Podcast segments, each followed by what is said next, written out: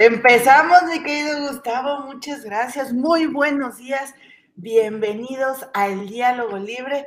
Hoy andamos con trenzas, hoy andamos muy arregladitos. No crean que es un día muy especial, simplemente pasamos una muy, muy larga noche y esto es lo mejor que pude hacer para estar decentes y presentarme ante ustedes. Mi querido Gustavo Vargas, ¿cómo estás? Muy buenos días. Caro, es un privilegio para mí saludarte, para mí también saludar a todos.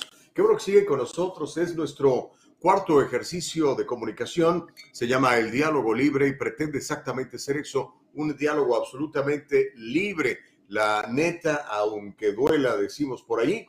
Y bueno, es exactamente lo que vamos a seguir haciendo, como lo hemos hecho por tantos años y gracias a Dios que nos permite la oportunidad de hacerlo ahora a través de estas plataformas que son muchísimo más independientes, que, en, las cuales tenemos realmente mucho control del contenido y de la calidad que aquí platicamos y por supuesto sin censura absoluta, haciendo el respeto máximo de nuestra constitución que nos permite la libertad de opinión, la libertad de expresión, la libertad de asociación y que usted esté informado. Tiene, tiene usted el derecho a informarse. ¿Sabía usted que existe en la constitución de los Estados Unidos una característica que nos permite estar informados y se llama FOIA, Freedom of Information Act. ¿Sabía usted de, esa cualidad que tienen las leyes en los Estados Unidos? Usted tiene la libertad de informarse. Y cuando su gobierno, cuando su empleador, cuando la persona que tiene el control no le está dejando informarse, está quebrando, quebrantando la ley,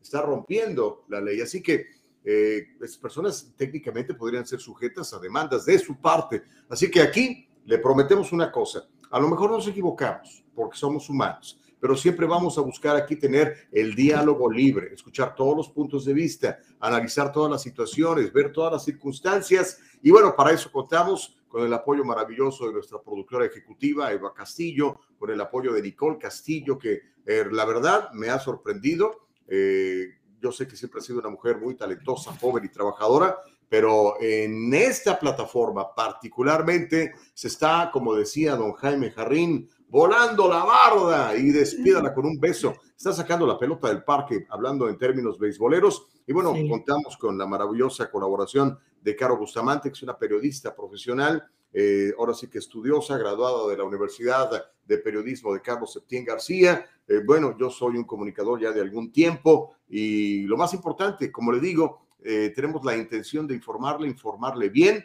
y que usted, en base a lo que aquí platicamos, se forme un criterio sólido y que no nada más se deje llevar por la propaganda de algunos grupos. No, aquí queremos traerle la información como es, mi querida Caro. Ahora sí, ¿por qué estuviste toda desvelada? ¿Qué, qué te está moviendo el tapete? ¿Qué te está preocupando, hombre? Oye, Gus, una, una fe de ratas tienes una, un, tiempo de comunicador. Oye, 37 años no es un tiempo, es una vida, querido. Bueno, hay gente que tiene muchísimo más que yo.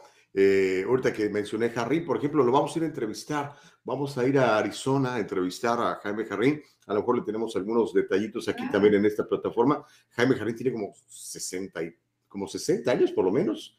Eh, nada más narrando a los Dodgers, imagínate. Wow, imagínate. Wow. más, Esa sí es una vida, claro. estamos en pañales todavía.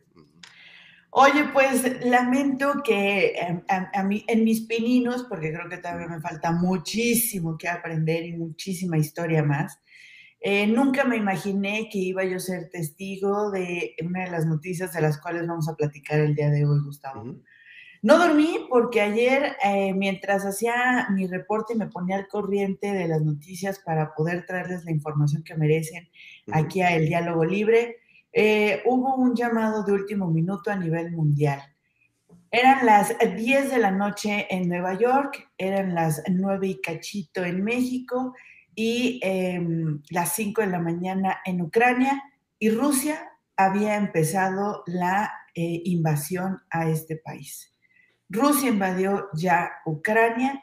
Ayer eh, se, dieron a conocer las primeras imágenes de los primeros bombardeos, ya lo, lo, tendremos más adelante aquí en el diálogo libre.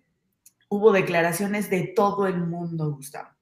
Desde Venezuela, Cuba, México, China, Estados Unidos, obviamente Rusia. Tenemos también información de eh, el momento exacto en el que el presidente Putin eh, dijo voy a entrar.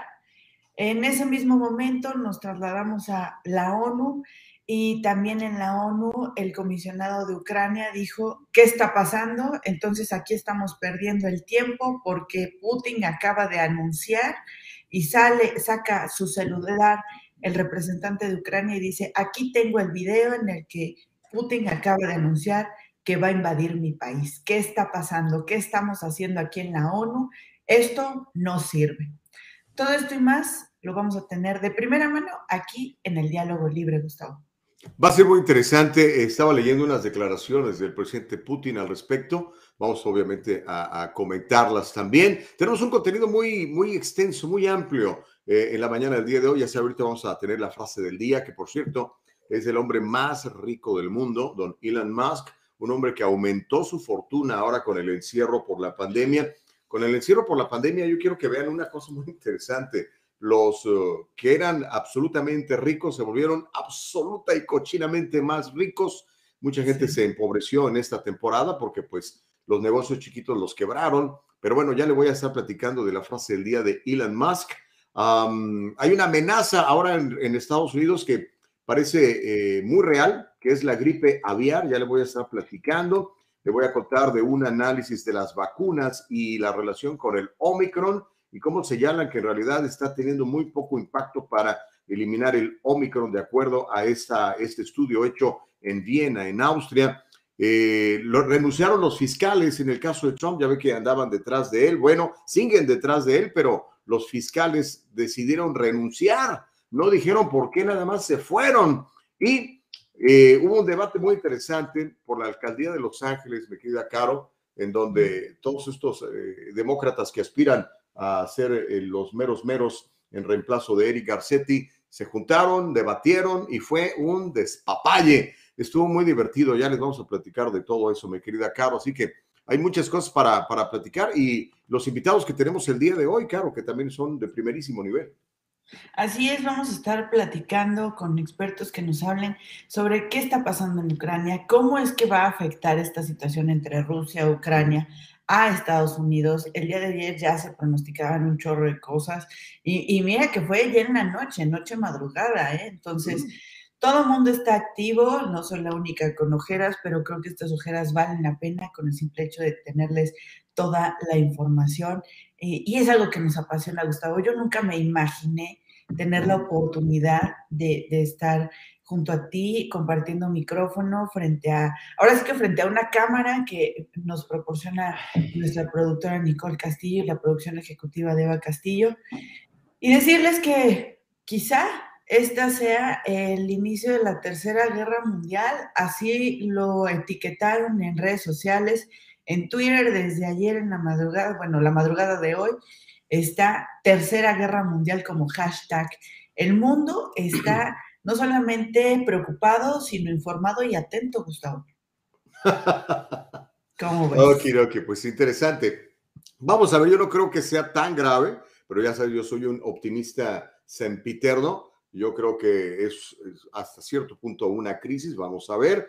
Eh, a nadie le conviene ponernos en guerra, digo, por el amor de Dios. Sobre todo, pues, porque hoy las guerras pueden ser absolutamente devastadoras. Tenemos armas para desaparecer ciudades enteras en cuestión de segundos. Tenemos misiles apuntados hacia América, tenemos misiles apuntados hacia Europa, tenemos misiles apuntados hacia Asia. Eh, no, así que la verdad no, creo que la, este, la, estupidez humana llegue a tanto. Lo que sí es que estamos viendo, como dices tú, a un momento eh, realmente histórico, interesante y bueno, vamos a estar ah, analizándolo aquí. Vamos a, tratar de invitar a algunas personas que saben mucho de política internacional para que también nos platiquen un poquitito más. Obviamente no nos podemos escapar a la realidad de lo que está pasando aquí en tu terreno, en tu casa, ¿no? ¿Y qué te parece si comenzamos con, con la frase del día, mi querida Caro, para que nos tranquilicemos un poquito? Démosle. Okidoki. Mira, la frase del día, como les dije, es de Elon Musk. Ese tipo eh, es impresionante. Si usted se pone a analizar la, carrera, la vida de este hombre, Es un tipo muy brillante, es un tipo muy creativo, es un tipo que no tiene miedo, es un tipo que lo ha perdido todo y ha empezado de nuevo. Y lo interesante es que cuando tú tienes buenas ideas, buenas actitudes, buena disciplina, aunque te vaya mal en un negocio, la disciplina y las buenas actitudes y la experiencia que adquieres de cuando un negocio te va mal, te ayuda a impulsarte hacia adelante. Bueno, este hombre, creador de cosas como PayPal, por ejemplo, ¿no? Y ahora con esta eh, enorme maquinaria de Tesla y toda esta empresa que tiene de comunicaciones a nivel internacional con satélites arriba en el cielo, observándonos, imagínense, pues se ha convertido en el hombre más rico del mundo. Rebasó a Jeff Bezos y Amazon y lo hizo durante la pandemia. Imagínense nada más. La frase es de Elon Musk y dice así, me encanta, mi querida Caro, la vida es demasiado corta para rencores a largo plazo. La vida es demasiado corta para rencores a largo plazo. No podemos estar odiando tanto tiempo, perdiendo tanto tiempo en nuestra vida en estar pensando en esa persona que nos hizo mal, porque pues cuando estamos ocupados odiando a esa gente, eh, estamos invirtiendo tiempo que pudiéramos utilizar para nuestro beneficio, para nuestra familia, para nuestras finanzas, para nuestra salud. ¿No te parece, mi querida Caro? Creo que es la frase perfecta para este momento, Gustavo. Vamos a, voy a anotarla para mandársela a Putin, porque él trae ahorita estos, estos conflictos del pasado. Eh, quiere regresar a la URSS y que quién hizo qué y que yo soy aquel. Entonces, miren, vivir en el pasado no ayuda de nada. Eh, por ahí, por ahí eh, escuché que, alguien decía, vivir en el pasado te impide, te impide ver las cosas del presente. Claro. Y ver al futuro te, causa tanta ansiedad que dejas de construirlo. Entonces, dejemos de vivir de rencores, dejemos de vivir del pasado. Eso no nos lleva a nada bueno. Además, nos enferma, Gustavo. Por ahí te sabes esta teoría de la enfermedad que traen las emociones mal manejadas. Es, es, una realidad comprobado científicamente. Es que la mente es absolutamente poderosa. Cuando, por eso, ahora que estaban con todo este asunto del encierro y la pandemia, yo le decía a la gente, deje de ver la televisión tanto, póngase a leer cosas positivas, escuche buenas cosas, salga a distraerse, haga ejercicio, vaya al parque, eh, lea su Biblia si cree en Dios como nosotros. O sea, es fundamental porque si estamos pensando en enfermedad, por ejemplo, la enfermedad te va a alcanzar. Tu, tu organismo se debilita, dicho por los científicos, y cuando un organismo está débil, llegan los virus, llegan las bacterias, llegan los microbios y te atacan, mi querida Caro. Yo creo, es una teoría personal para mi vida nada más, que yo por eso nunca me enfermo, Caro. Ok. Gracias a Dios. ¿no? Eh, ¿Has sabido manejar bien tu estómago emocional? Sí, fíjate, es muy importante controlar las emociones. Y yo creo que algún día haremos un programa de esto con, no sé, con Juan Rodríguez o con Sandy Caldera o con alguien, para que nos platique un poquitito de eso, de lo importante de mantener bajo control nuestras emociones. O sea, no, que, no tenemos que ser robots, sino que me refiero a, a que no tomemos decisiones con las emociones, ni muy, ni, ni, ni muy eufóricas, ni muy de ira, de coraje o tristeza, ¿no? Simplemente reconocerlas, identificarlas eh, darle su tiempo, ¿verdad? Yo entiendo que se te murió alguien, tienes que estar triste por cierto tiempo, pero después tienes que moverte hacia adelante. O si estás muy emocionado porque sucedió algo muy interesante en tu vida, tampoco puedes tomar decisiones en ese momento con esa euforia porque típicamente nos equivocamos, me querido acá. Así es, fíjate que conozco una organización que ha trabajado con una cajita de las emociones.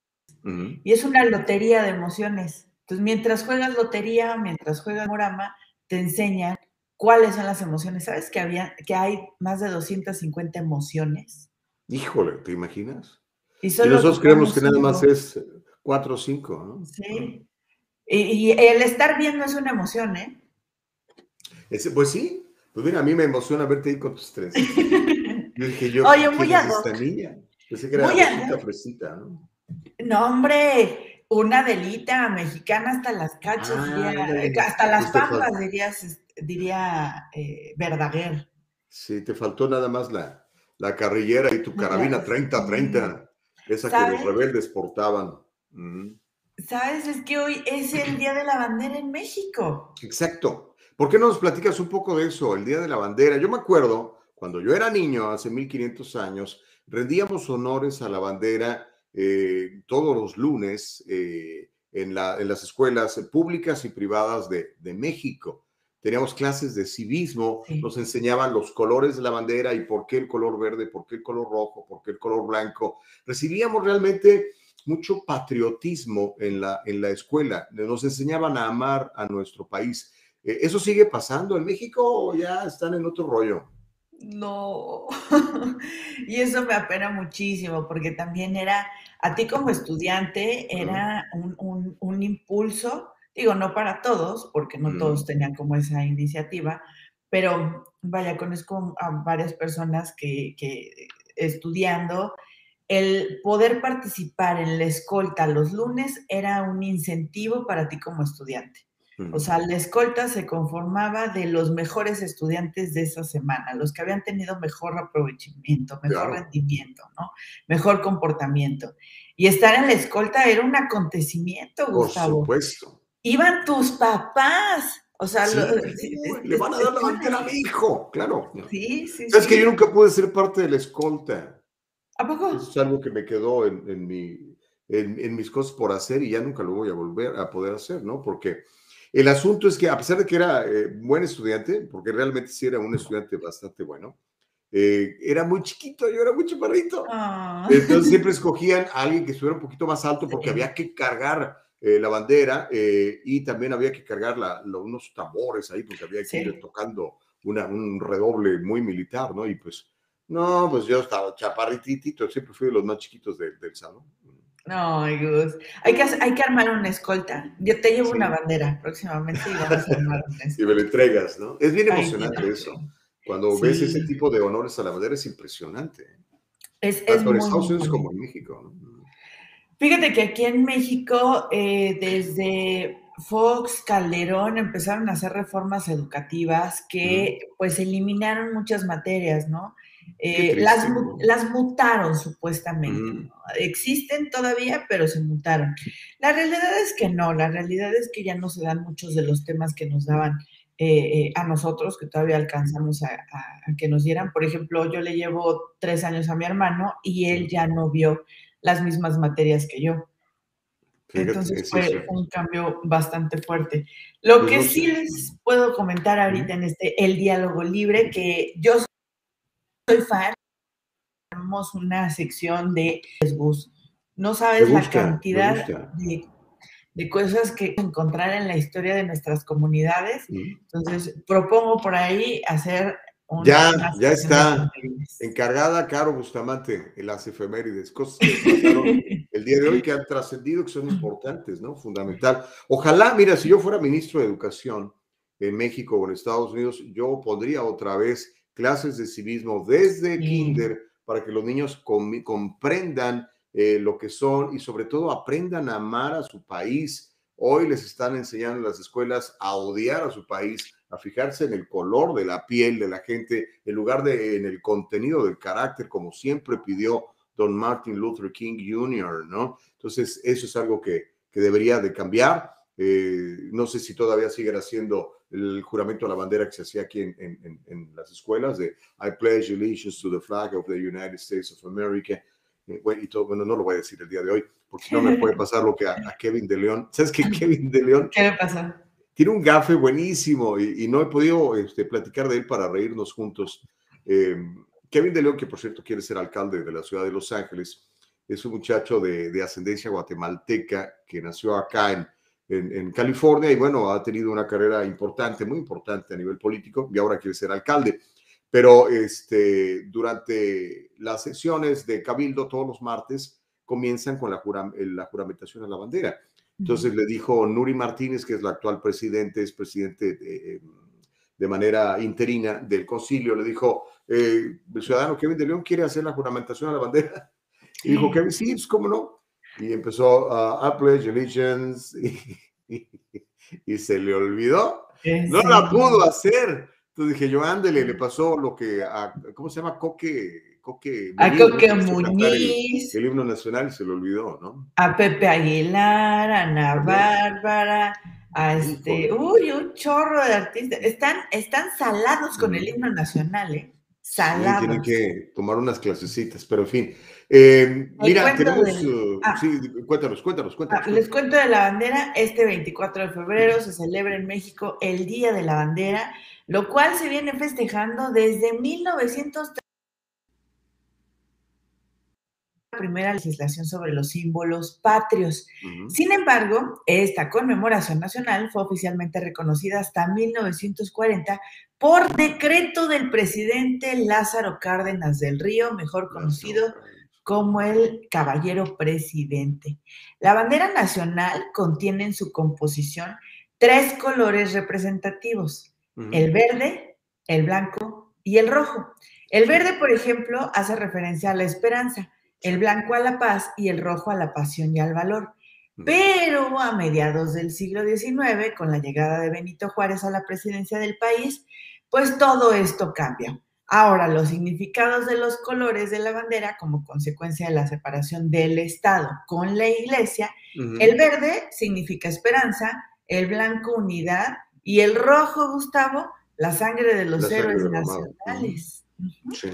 El escudo nacional también hace alusión a la historia de cómo fue fundada la antigua Tenochtitlán, la cual ah, debía cimentarse en el lugar en donde se encontrara a un águila devorando una serpiente.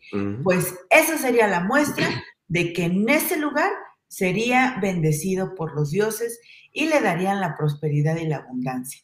¿Sabes que la bandera de México ha sido catalogada una de las banderas más bonitas del mundo? Bueno, pues sí. Ahora, ¿quién decide qué, bandera es bonita y qué bandera no es bonita? También aquellos que deciden qué es arte y qué no es arte. O sea, nadie y todos. Ahora, a mí sí me gusta mucho la bandera de México, la verdad. Pero pues, eh, como dicen en inglés, I'm biased, o sea, eh, no puedo tener una, una opinión objetiva, pues porque soy mexicano tú le preguntas a, un salvadoreño, a un guatemalteco, pues, por, ejemplo, mi esposo que es de Guatemala, me dice, mi bandera es la más bonita. claro. pues sí, está, está realmente bonita la bandera de Guatemala y me imagino que cada uno siente respeto y amor por los colores porque representan tu tierra, representan valores, representan cultura, representan una serie de, de cosas que además te traen emociones muy fuertes, ¿no? Pero de que está padre, de que era muy difícil, me acuerdo que había concursos en estos días de la bandera en las escuelas primarias, por lo menos donde yo fui, yo fui a escuela, eh, tanto mi primaria como mi secundaria fueron escuelas eh, públicas, hacían este, concursos a ver quién dibujaba la, bandera más bonita ahí en el salón y pues nos daban un premio, no sé qué nos daban, ¿no? Pero era realmente eh, divertido, sobre todo el hacer el, el la parte del, del, del, ¿cómo se llama? Iba a decir logo, a mi favor eh, la parte del escudo de la bandera es complicadísimo porque hacer todas las piedritas y hacerle las, las uñas al águila era, pero cañoncísimo, ¿no? Y había unos que eran brutalmente buenos compañeros míos, yo nunca, siempre participé, pero nunca gané, siempre fui un mal dibujante. Pero como te digo, o sea, era ese inculcarle los valores de, de respeto a los colores de la bandera, ¿no? Algo que, por ejemplo, aquí en Estados Unidos no lo ves, aquí los colores de la bandera los usan hasta para condones, ¿no? Y es muy común que, la gente aquí enojada, no sé, Black Lives Matter o el Ku Klux Klan o el que tú quieras, queme la bandera, ¿no? Eh, yo si llego a ver que alguien está quemando mi bandera, yo llego y le meto un madrazo. Excuse my French. Literalmente, yo no puedo soportar eso, porque siento que te estás, eh, ahora sí que defecando en los valores de esa patria. Yo creo que no se debería de hacer, pero por lo menos la Constitución de Estados Unidos lo permite en México me imagino que no, yo he escuchado incluso de multas. Alguna vez oh. incluso multaron a Oscar de la Hoya cuando en una pelea de campeonato mundial usó los shorts eh, con los colores de la bandera y el escudo, algo que no se puede hacer, por lo menos en México, no sé si ha cambiado eso ahora. No, sigue igual. Hay algunas eh, cuestiones deportivas en las que se, eh, hay, hay, un reglamento en el que se estipula cómo se puede usar en un uniforme deportivo eh, el logo nacional o el escudo nacional. Em, pero sí han multado a artistas porque sacan la bandera de México sin permiso. Eh, esto tienen que pedir un permiso, o sea, lo pueden usar, pero tienen que pedir un permiso a gobernación, a la Secretaría de Gobernación, explicar cómo, cuándo, por qué, a qué horas y justificar el uso de la bandera, porque no la pueden usar así como así. De hecho, te diré que en México la, única fecha en la que ves a todo mundo con la cara pintada de los colores de México o, con ropa alusiva a los colores y demás, es o cuando juega la selección mexicana de fútbol o el 15 de septiembre. De ahí en fuera no vas a ver a nadie envolviéndose en la bandera y con los choninos rojos. No, no, no. Solamente cuando juega la selección mexicana y el 15 de septiembre. Entonces, creo que todavía ahí tenemos eh, pues bastante respeto, mucho amor a la bandera. Ay, no sabes, a mí ver la bandera en estos momentos con, con, la situación que estamos pasando a nivel nacional y verla a media asta, es ver una bandera a media asta significa luto. Eh, y desafortunadamente en México, Gustavo, estamos viendo la bandera a media asta casi todos los días. Entonces es una doble emoción eh, ver la bandera ondeando, queriendo, vaya, eh, resistir la situación que estamos viviendo el día de hoy. Pero bueno, mientras tanto... Pues felicidades a la bandera. Felicidades a la bandera. Happy birthday to you, my dear bandera. Digo, este, en español sería, estas son las mañanitas que cantaba el rey David. Oye, hay un montón de comentarios. Eh, nos estaba comentando algo eh, y quiero contestarle. Dice Melvin, dice que, este, bueno, nos felicita y dice que necesitamos un poquito más iluminación. Estamos trabajando en eso, créeme. Ahorita realmente esto no es un estudio, esta es parte de, de mi comedor en casa, ¿ok? y en el caso de, de Caro, imagino que también, ¿no? Entonces, no es un estudio eh, hecho ad hoc para esto, pero estamos trabajando precisamente para, para tener una mejor iluminación, eh, mejores cámaras. Créeme, estamos dándole duro. De hecho, estamos, nos está yendo tan bien, mi querida Caro, gracias al apoyo de toda la gente, que ya estamos en Spotify, que esto no cualquiera, o sea, en menos al tercer día de, estar al aire. Tres, cuatro días, sí, exacto. Así exacto. que prepárese, compadre. Cuando este, Caro y Gustavo se juntan con Eva y Nicole, grandes cosas suceden, créamelo. Y saben que usted necesita un programa de mucha calidad, no nada más a nivel informativo, sino también a nivel formal. Necesitamos tener una, una buena presencia. Mire, me pongo hasta corbata. Es más, hoy hasta chaleco traigo, imagínense, este, precisamente para, para dar una buena imagen para usted. Dice Elba que la guerra estalló hace 10 minutos que será la tercera guerra mundial, ¿qué puede pasar? Oremos por tanta gente inocente. Mira, yo no creo, mira, me, llamó mucho la atención lo que acaba de publicar eh, la prensa eh, sobre lo que dijo Putin. El presidente Putin, el ruso, anunció una operación militar especial en Ucrania eh, el jueves, en la hora local. El, el, presidente Putin dio ese discurso de emergencia en la tele rusa y dice que la operación militar tiene como objetivo proteger a los civiles y desmilitarizar Ucrania, y que es una respuesta a las amenazas provenientes de Ucrania. Dijo que Rusia no planea ocupar Ucrania y dijo que el ejército ucraniano debería de poner las armas de inmediato. Putin también dijo que cualquier intento extranjero de interferir con la acción de Rusia va a provocar una reacción inmediata de Rusia y que tendría consecuencias que no se han visto antes. Poco después del discurso de Putin se informaron de estas explosiones que hemos, es lo que ha estado reportando la televisión eh, en Kiev mm, y así como otras ciudades como Kharkiv, Mariupol y Odessa, que es lo que hemos visto hasta ahorita, Caro. Ahora, te voy a explicar dónde está mi, mi razonamiento detrás de esto. Eh, Rusia es enorme comparado con Ucrania. Rusia tiene un liderazgo muy fuerte comparado con el que tiene Ucrania. Ah, entonces, a Ucrania no le conviene ponerse ahora sí que con Sansón a las patadas, número uno. Número dos, eh, creo que Putin cree, o sea, él cree que estas ciudades que él está eh, tomando o reclamando son históricamente rusas, les pertenecen. De hecho, los ciudadanos ahí hablan ruso, estábamos viendo que estaban tronando hasta cohetes en, en Donetsk cuando este, los, los tomaron los, los rusos. Y por el otro lado, tenemos un, un concierto internacional que tampoco se quiere meter mucho con los rusos, ¿no? O sea, es como cuando ves que le están haciendo bullying a un chiquito, pero el otro está grandote, es tu cuate, o por lo menos tienes muchos negocios con ellos. Y por el otro lado, eh, yo a Biden no lo veo así con los tamaños de hacerle frente a Putin. Sinceramente, yo sé que mis amigos demócratas pues lo quieren mucho porque logró este, sacar del poder al presidente anterior, pero Biden, la verdad, o sea, yo lo veo y me dan ganas de darle una cobijita y llevarle un chocolate caliente. me da mucha ternura, señor. Mira, la declaración que están manejando los medios en general eh, eh, de Putin es la última parte del discurso. Estas ojeras son de ayer, echarme dos horas del discurso de Putin en el que explica a detalle por qué está invadiendo Ucrania.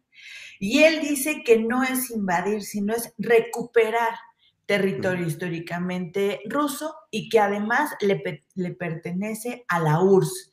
Ayer lo dijo Putin, tenemos que revivir a la URSS porque el orden mundial que tenemos ahorita no funciona. Esto no lo están diciendo los medios internacionales. Los invito a que vean el video en el que está Putin. Son dos horas que se avienta Putin. Oh, pensé que te, pero tenemos una parte del discurso. Tenemos una parte. Vamos a escuchar esta última parte. No las dos horas, por supuesto, pero el cachito. No, sí, no. Vamos a escuchar esta última parte. Ya lo tiene listo, me queda Nicole. Cuando tú quieras, Nico. Órale, take it away. Правительство требует от нас решительных и незамедлительных действий. Народные республики Донбасса обратились к России с просьбой о помощи. В связи с этим, в соответствии со статьей 51 части 7 Устава ООН, санкции Совета Федерации России. И во исполнение ратифицированных Федеральным собранием 22 февраля сего года договоров о дружбе и взаимопомощи с Донецкой Народной Республикой и Луганской Народной Республикой Para todos los que eh? ¿Cómo anda tu ruso? Este tiene una versión, eh, es, es, la versión original rusa con, un, con subtítulos en inglés. Y sí, habla lo que prácticamente estuvimos, eh, bueno, comentaste hace un momento, ¿no? Les decía de las dos horas que me eché el discurso de Putin, o sea, este señor realmente está convencido de que la URSS tiene que regresar al mundo, Gustavo. Y él mismo dice, yo sé que nadie se va a meter porque te, hay intereses internacionales dentro de los gobiernos y fuera de ellos que van a avalar que la URSS regrese, porque es históricamente necesario. Lo dice Putin en, estos dos, en estas dos horas de discurso, que los invito a que si tienen tiempo, lo vean, y es eh, el por qué se está invadiendo eh, eh, Ucrania. Vamos a ver em, el, discurso. No, ese no es. Ese no es. Ese, no es. Ese no es el discurso. Pero a ver, platícanos del discurso, mientras lo preparamos. Ah, te, digo, entonces habla en estas dos horas, habla de la historia de eh, Rusia, de cómo es que Rusia ha llegado a ser el país que es. O sea, es una clase de historia increíble, la verdad. O sea, aprendí muchísimo desde que se conforma la URSS, quiénes estaban, sus objetivos, por qué y todo. Es una clase magistral. ¿Sabes qué me sorprendió mucho de este discurso, Gustavo? Que el señor parecía que no parpadeaba. O sea, yo sí pensé que, era un robot o que le estaban dictando porque decía fechas, horas exactas, precisas. No, tiene un prompter, ¿no? Me imagino que leyendo un prompter. Pues yo no sé, porque la verdad es que ni parpadeaba. Bueno, sabe leer bien el prompter. No, ¿Sabes qué? Eh, eh, si, si yo no sé jugar póker, pero si yo necesitara un compañero para jugar póker, probablemente escogería a Vladimir Putin. No, no lo puedes leer. Es un tipo que, que no manifiesta muchas emociones. Entonces te dice las cosas, te las dice que eso sí, con, con mucha certeza, con mucha asertividad, diría yo. Y el, y el tipo, yo sé que, digo, a mucha gente le caerá mal, pero para su pueblo, el tipo es un líder, el tipo es súper querido, el, el, tipo es súper respetado en su tierra. Y, yo creo que nos, ojalá los demás países del mundo tuvieran líderes que cuiden a su gente como, como este señor. No estoy diciendo que sea bueno para los intereses de Estados Unidos, estoy diciendo que es bueno para los intereses de Rusia, ¿ok? Claro. el, eh, tipo es, un nacionalista ruso y, y me recuerda un poco voy a hacer una comparación que quizá eh, puede levantarle los pelos a mucho, pero cuando Hitler, Don Adolf Hitler, hablaba de, de Alsacia y Lorena y decía que eran territorios que eran naturalmente alemanes del imperio germánico. este, era era un, una, ¿cómo te puedo decir? un razonamiento parecido al que está este, queriendo hacer o, o que ya hizo el señor Vladimir Putin. Sí, efectivamente. Dame un segundo, Gus, porque sí creo que le pasé el video mal a Nico. Discúlpame. Ah, no te apures. Si no, al ratito, hombre. No, no tiene que ser ahorita. O sea, relajémonos, relajémonos. Lo que sí podríamos hacer, Nico, si me ayudas a poner el de la, el de la ONU.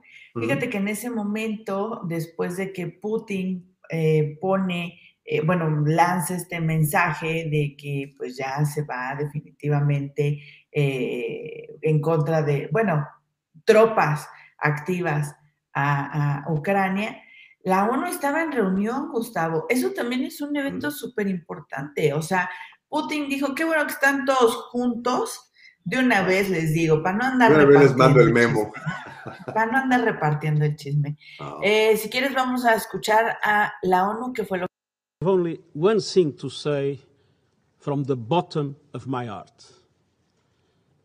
President Putin, stop your troops from attacking the Ukraine. Give peace a chance. Too many people have already died. Thank you, Mr. President. Desde el fondo de mi corazón les pido que, por favor, Putin, termines la guerra. alejes de, a tus, las tropas. tropas. Ahora, dice que mucha gente ha muerto. ¿Tenemos algunas cifras o todo lo que tenemos ahora es eh, pues mera especulación, no? Mira, Ucrania dice que son 50, 50 eh, personas fallecidas. Eh, Rusia dice que son muchísimo más, que ya, vaya, desmilitarizó a Ucrania no ha dado un número, una cifra exacta, pero dice que han muerto muchísimas personas terroristas y em, enemigos de la ciudadanía. Este discurso del enemigo del ciudadano lo, están manejando muchísimo. ¿Y sabes qué es lo peor? Que viene desde Estados Unidos. O sea, desde Bin Laden nos dijeron, ellos son el enemigo del ciudadano, son el enemigo de la democracia. Y este es el mismo discurso que está repitiendo eh, Putin. Creo que también por ahí, por eso le tiene, le tienen miedo y reserva desde Estados Unidos, porque están usando las, mismas las mismas armas que usa o que ha usado históricamente el gobierno estadounidense. Pues vamos a ver en qué termina todo esto. Seguramente al rato espero una reacción del presidente Biden, ¿verdad? Este, por favor. La hay. Hay una, hay una reacción. Tenemos ahí una carta, Nico, cuando gustes ponerla enseguida lanzaron. ¿O por carta no dio un, no dio un mensaje? Todavía no. Bueno, hasta hace una hora que estaba yo Pero saquen de las cobijas. A ver, señor presidente, diga algo. Primero se iba, calma, Gustavo, calma. Se iba primero a reunir con el eh, C7, si no me recuerdo, sí, para ah. ver eh, qué es lo, G7, perdón, y luego se dirigiría a la nación eh, pero sí, el presidente Biden ayer por la noche confirmó los ataques diciendo que el mundo está siendo testigo de una agresión no provocada de Rusia mm. contra Ucrania. Em, y eh, hoy, el día de hoy, Biden hablará con los miembros del G7 y luego va a dirigirse a la nación. La carta que eh, se publicó el día de ayer dice que, bueno, básicamente dice que eh, la, Casa Blanca, exacto, dice que, la, que, básicamente están en contra de eh, los movimientos militares que está llevando a cabo Rusia, que además eh, de que el mundo va a ser testigo del castigo. Esto, esto me, me, me causa conmoción, Gustavo. Estados Unidos dice que Rusia va a ser castigada y que el mundo lo va a visualizar, o sea, como una quelarre, Gustavo. Regresamos a los aquelarres eh, geopolíticos. Aquelarre, gusta esto. Eh, yo creo que no le dio mucho miedo lo que dijo Biden a, Putin, porque pues aún así siguió y seguirá. Ya. Ese es, ese es el asunto. Pero bueno. Eh, ¿Sabes quién sí se pronunció, Gus? ¿Quién se pronunció? Venezuela. Oh, ¿qué dijo el señor Maduro? Sí, no te lo imaginas. Ahí sí, si tienes el video listo, Nico, cuando tú gustes. Ni te lo imaginas, es bien divertido que se va a poner. A ver, ponlo, en perspectiva mientras lo prepara. Este, Fíjate que eh, eh, estos, estos anuncia todo su respaldo al presidente Vladimir Putin en la defensa de la paz de Rusia. ¿Cómo es? En la defensa de la paz de Rusia. ¿Cómo es? bueno, este, este Maduro es una cosa seria, chicos. Hay que hacerle un reggaetón. El reggaetón del botón. Este, no des ideas. cobra regalías por esa frase. Pero así, así. Eh, obviamente, pues es de, es de esperarse, ¿no? Él tiene el apoyo de, de Rusia, el apoyo de Irán, eh, quizá en cierta medida el apoyo de China también, que son los enemigos eh, jurados de, de, Estados Unidos y, de Europa, pero sobre todo de Estados Unidos. Mira, voy a decir algo que le pregunté el otro día a Juan María Naveja cuando hablábamos de la posibilidad de que hubiera una invasión, como aparentemente se está viendo, por lo menos de manera parcial, de parte de Rusia hacia Ucrania. Y le decía, oye, eh, esto estaría pasando si estuviera el 45 de presidente, no voy a decir el nombre porque muchos cuando digo Trump les hace así como que eh, les echara limón con sal a los tlaconetes. Eh, y este, no me lo quiso decir, ¿verdad? Así como que dijo, pues es que Vladimir Putin es eh, muy difícil de leer, pero una cosa yo sí creo, esto no estaría sucediendo con un liderazgo más fuerte de Estados Unidos, llámese Donald Trump o cualquier otra persona, o sea, Ronald Reagan, por ejemplo, eh, una figura de ese tipo, ¿no? Eh, Qué bueno que lo comentas. John F. Kennedy, por ejemplo, no, no, no lo estarían haciendo los rusos. Pero están viendo que hay un liderazgo débil. Bueno, no lo sé.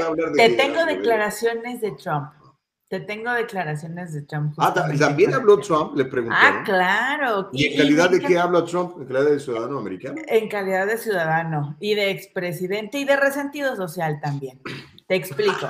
el expresidente estadounidense Donald Trump el, alabó este martes al líder ruso Vladimir Putin y, calificó de genial su decisión de reconocer la independencia de las dos provincias separatistas de Donbass y en el, en el estado de Ucrania. Dijo Trump textual, aquí tenemos a un tipo que es muy listo, le conozco muy bien, muy, muy bien dijo Trump en referencia a Putin durante eh, una entrevista con un programa de radio conservador. Según el exmandatario republicano, su primera reacción tras ver al jefe del Kremlin reconocer la independencia de las provincias separatistas ucranianas fue pensar, esto es genial. ¿Cómo ves? Bueno, sabemos que son cuates, ¿no? Eh, tanto Putin como, como el presidente Trump, digo, el expresidente Trump, Ah, yo, yo veo una similitud entre los dos. Yo creo que Putin es un tipo nacionalista ruso y, y, y Trump es un nacionalista americano. Entonces, en ese sentido, yo creo que tienen valores similares. Y en el caso de, de estas dos provincias, eh, Donetsk, no me acuerdo cómo se llama la otra, tiene un nombre medio raro que no puedo pronunciar. Este, perdóname, mi ruso no anda tan bien pues históricamente se consideran rusas, ¿no? Por eso decía yo, los ciudadanos rusos estaban realmente muy emocionados de que, de que hubieran entrado las, las tropas rusas, es decir, bueno, de aquí para acá ahora es nuestro, ¿no? Entonces, en ese sentido, yo lo entiendo bastante bien. Ahora, el concierto internacional eh, obviamente va a condenar a, a, Putin y va a condenar a, a Trump, de hecho, ha condenado a Trump históricamente desde que Trump señaló a la, Organización de las Naciones Unidas como un, nicho de, socialistas eh, promovido y financiado por China, ¿no? Y también se echó encima a la OTAN cuando les dijo, páguenme todos los millones de dólares que me deben, porque nunca han pagado sus cuotas. Lo que ha mantenido a la OTAN es Estados Unidos. Entonces ahí, eh, obviamente, digamos que no tiene mucho crédito eh, el expresidente con, ni con Europa y, por supuesto, ni con la Organización de las Naciones Unidas. No, pero no estamos hablando del juicio que haga eh, el extranjero, o sea, estamos diciendo que Trump, el expresidente Trump, dijo que eso está genial, o sea, que fue una gran idea, que fue maravilloso. O sea, nadie le está o no, es como... Fíjate, es interesante, por eso, ah, pero habría, por, habría que ver por qué piensa Trump que fue genial, que fue genial para quién o para qué como movida, como, movida de ajedrez, yo creo que es genial de parte de, ¿cómo se llama? De Putin. Dijo que está genial su decisión de reconocer la independencia de las dos provincias separatistas. O sea, él cree que, es, que está bien. Sí, mucha gente creerá lo mismo, eh, Caro. No todo el mundo tiene que pensar que, que es una invasión, ¿no? Pues sí. Pero hay los, las, las cuestiones en las que por qué lo está haciendo Putin, o sea, es regresar a la URSS, o sea, quieren revivir a la URSS. Digo, y, yo no soy la persona más, más conservadora del mundo, pero vaya, sé que esa fue una potencia que hizo temblar al mundo y que se tuvieron que unir muchísimos países para poder quitar a la URSS y quitarle el poder que estaba teniendo a nivel internacional. O sea, y con los movimientos sociales que estamos viendo hoy día en el mundo, eh, el socialismo se está, el comunismo se está eh, multiplicando revivir a la URSS solamente eh, eh, haría que esto se hiciera muchísimo, muchísimo más fuerte. Y deja tú que funcione o no funcione el comunismo y el socialismo. No, no funciona, ya está. deja tú que no funcione. Va a dividirnos aún más y va a provocar aún más guerras y va a provocar aún más derramamiento de sangre. O sea, e, esto, deja tú que empiece una guerra. Va a empezar un nuevo orden mundial, Gustavo. ¡Ay! Asústame, Panteón. De hecho, de lo que se ha hablado, ¿no? Del Big Reset. Han estado hablando mucho de eso, el Big Reset, Big Reset. Y no sé, yo pienso que es demasiado pronto uh, para emitir juicios de valor porque no sabemos por a dónde va la bolita, no sabemos en qué va a terminar esto. Uh, lo que sí está muy claro es que Putin tiene grandes sueños, eh, se considera como un zar, ¿te acuerdas de los zares? Eh, y tiene eh, ideas expansionistas. Él considera que Rusia tiene eh, derechos históricos sobre ciertas áreas. El problema es si esas áreas quieren estar bajo el control ruso o no. Cuando se llamaban la Unión de Repúblicas Socialistas Soviéticas, la famosa USSR, ah, había países que nunca estuvieron, nunca quisieron estar bajo el yugo soviético. Aparte era un, era un gobierno militar comunista muy parecido a lo que padecen ahora, por ejemplo, los, los coreanos del norte, ¿no? Entonces, eh, realmente cuando cae el muro de Berlín y muchas de estas eh, repúblicas se independizan, Georgia, por ejemplo, Ucrania, eh, y, bueno, lo que pasó con, con, el resto de Europa del Este y parte de Asia, no sé, Kazajstán y, y lugares de, de, este tipo, pues este, felices de separarse de los soviéticos, ¿no?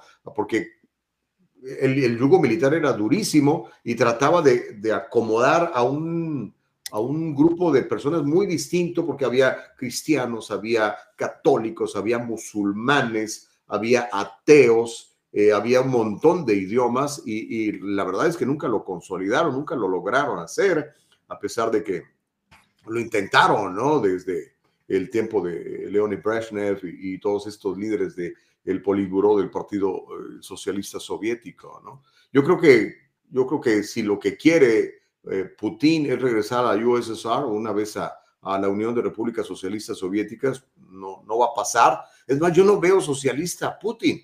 Yo veo a, Putin como, como un tipo capitalista que quiere tener el control de, de su país y, no lo veo este, implantando eh, teorías socialistas. De hecho, por ejemplo, si tú quieres vivir en Rusia, uno de los requisitos es que hables ruso, que tengas la religión rusa, que no seas homosexual. O sea, tiene una serie de, de valores muy, muy duros, muy severos, muy extremos.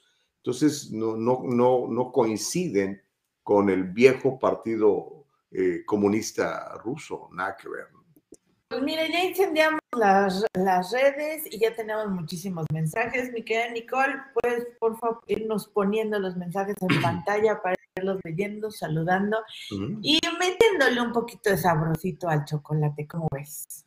Vele dando, porque son un chorro de comentarios. Hay gente que nos está viendo en varias partes del, del país e incluso en el resto del mundo, lo cual me emociona mucho. Y recuerde, es el diálogo libre nos puede encontrar en Spotify como El Diálogo Libre. Nos puedes ir a nuestra página de internet de eldialogolibre.com y mientras no nos censuren, nos vas a encontrar en Facebook, Instagram y YouTube como arroba el diálogo libre, mi querida Caro. Así es. Vamos a empezar con Luis Pérez. Dice, la bandera solamente se puede quemar cuando ya está dañada porque el uso y aún así hay dependencias que se eh, dedican a eso en Estados Unidos. Ah, mira, no sabía. Muchas Oh, gracias. ¿Pero se refería a la bandera mexicana?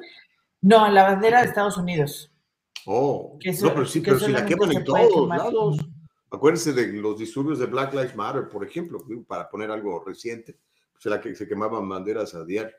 Eh, Ah, yo creo que más bien se refiere al- al- a la bandera mexicana, cuando ya está muy golpeadita, ¿verdad? Pues sí, la quemas o la tiras, ¿no? Porque también una bandera muy, muy gastada ya ondeando se ve medio triste la cosa.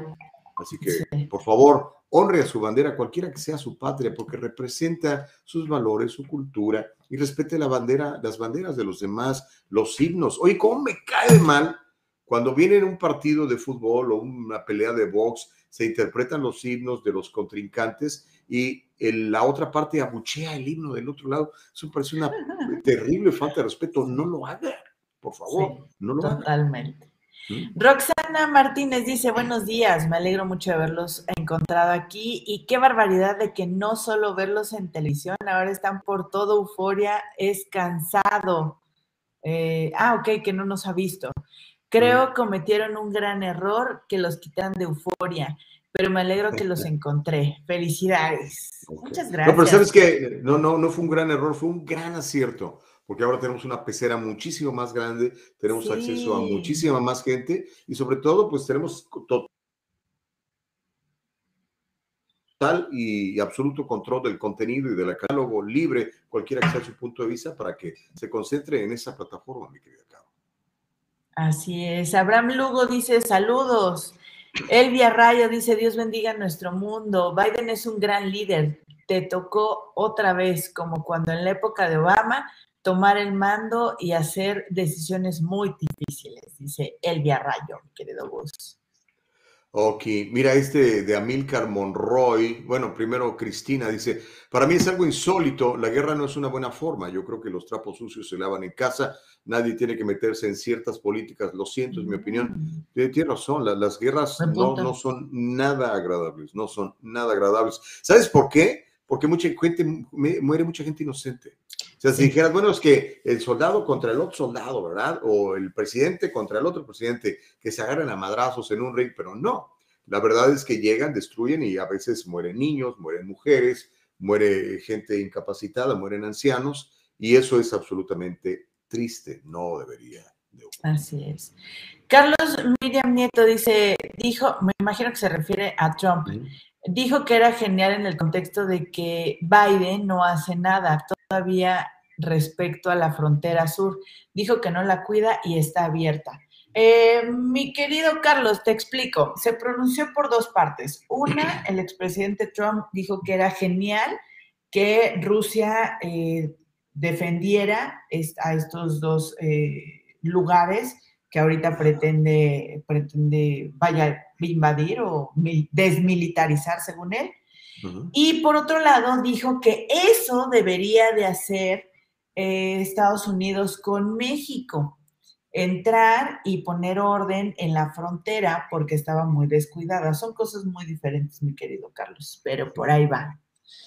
Quizás también se refiere a que, pues ahora sí que tenemos más cerquita la frontera nosotros que la frontera de Ucrania, ¿no? Estoy de acuerdo con Cristina. Los trapos sucios se lavan en casa. Ningún país tiene que andar de metiche dentro del otro, porque los contextos geopolíticos, nacionales, culturales, económicos y sociales son totalmente diferentes.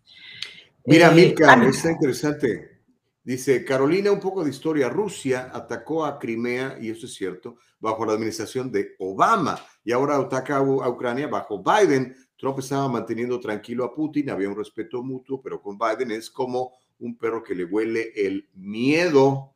Eh, ¿Qué más? Bueno, ya se nos quitaron el, comentario, pero por ahí va la onda. Dice, si no, mira, pero ya no, no, está, no, no se ve todo el, comentario. Pero bueno, básicamente establece eh, un, eh, una similitud entre la actual administración Biden y la administración de Obama, donde Biden fue su vicepresidente. Y es cierto, Rusia atacó Crimea bajo, bajo el gobierno de, de Obama.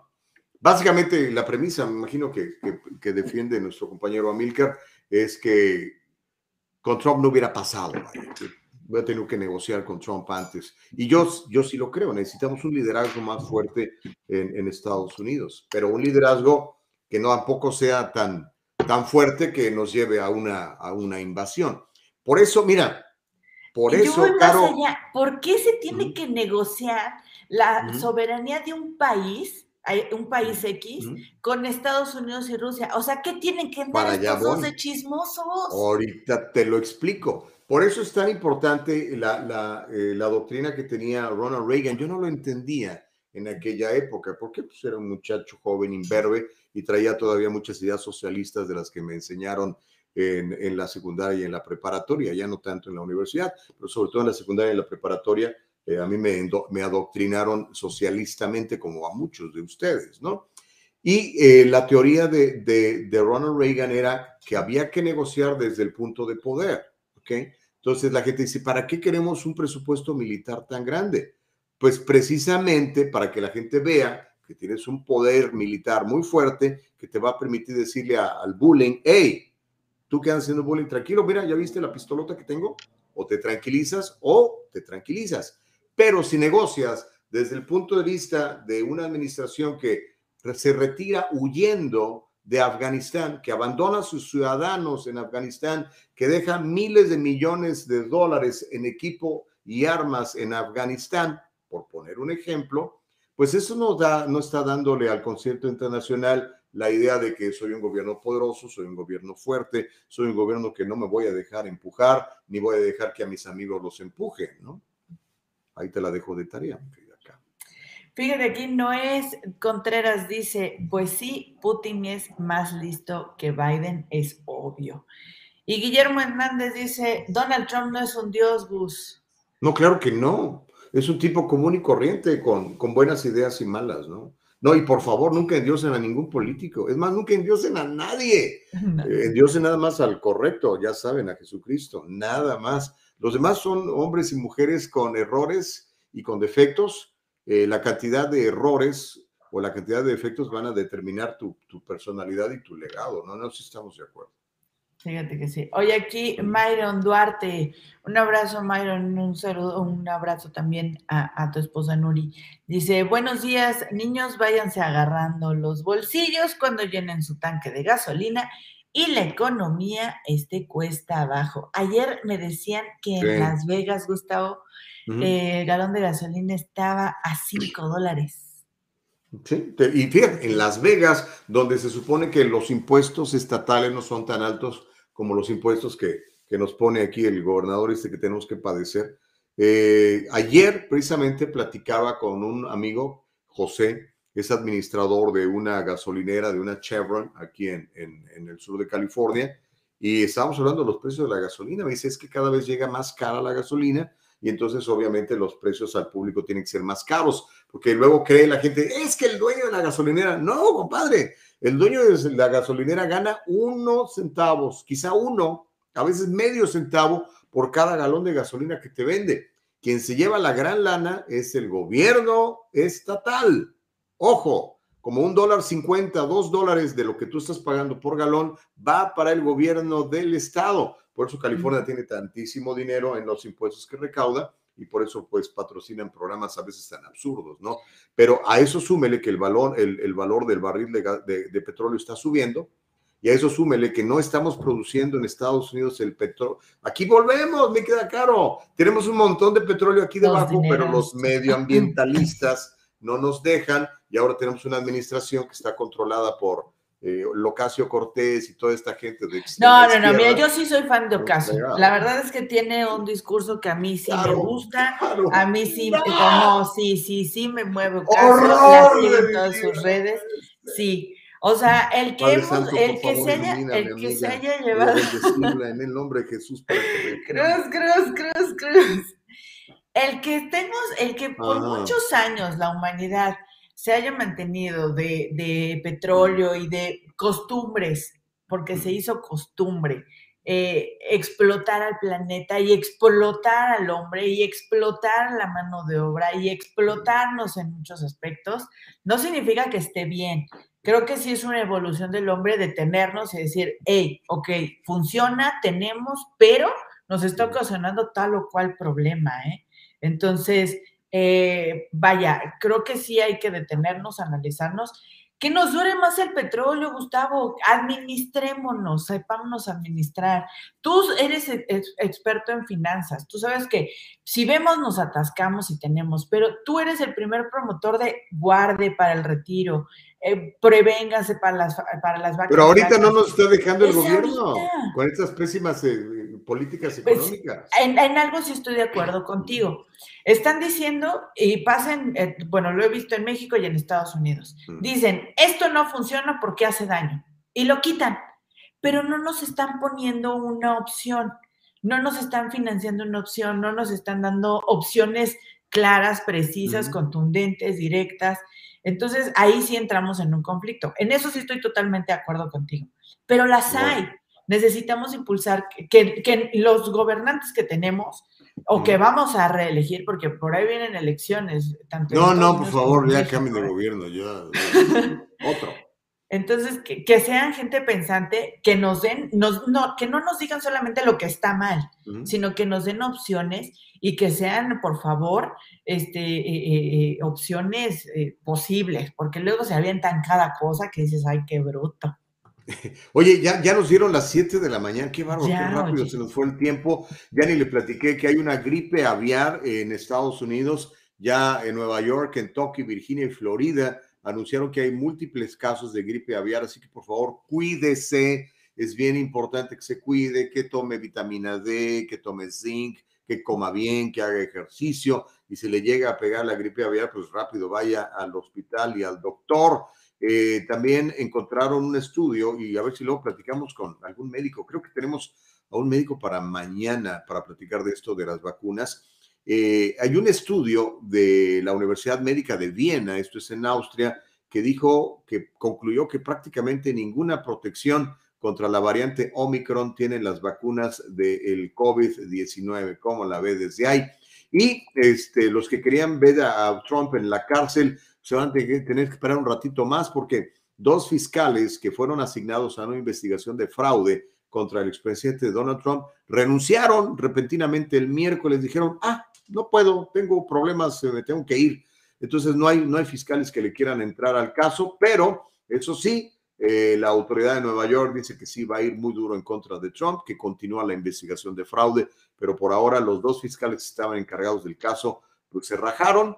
Y si quiere, más adelante platicamos del debate, estuvo muy chistoso, entre los eh, aspirantes a la alcaldía de Los Ángeles, eh, los aspirantes a sustituir a el nefasto de Eric Garcetti, yo creo que va a ser muy difícil que tengamos un peor alcalde que, que Garcetti, aunque hay algunos ahí que se apuntan, ¿eh? que, les veo así como ganas de ser todavía peores que Garcetti. Ojalá la gente no los elija, mi querida alcalde.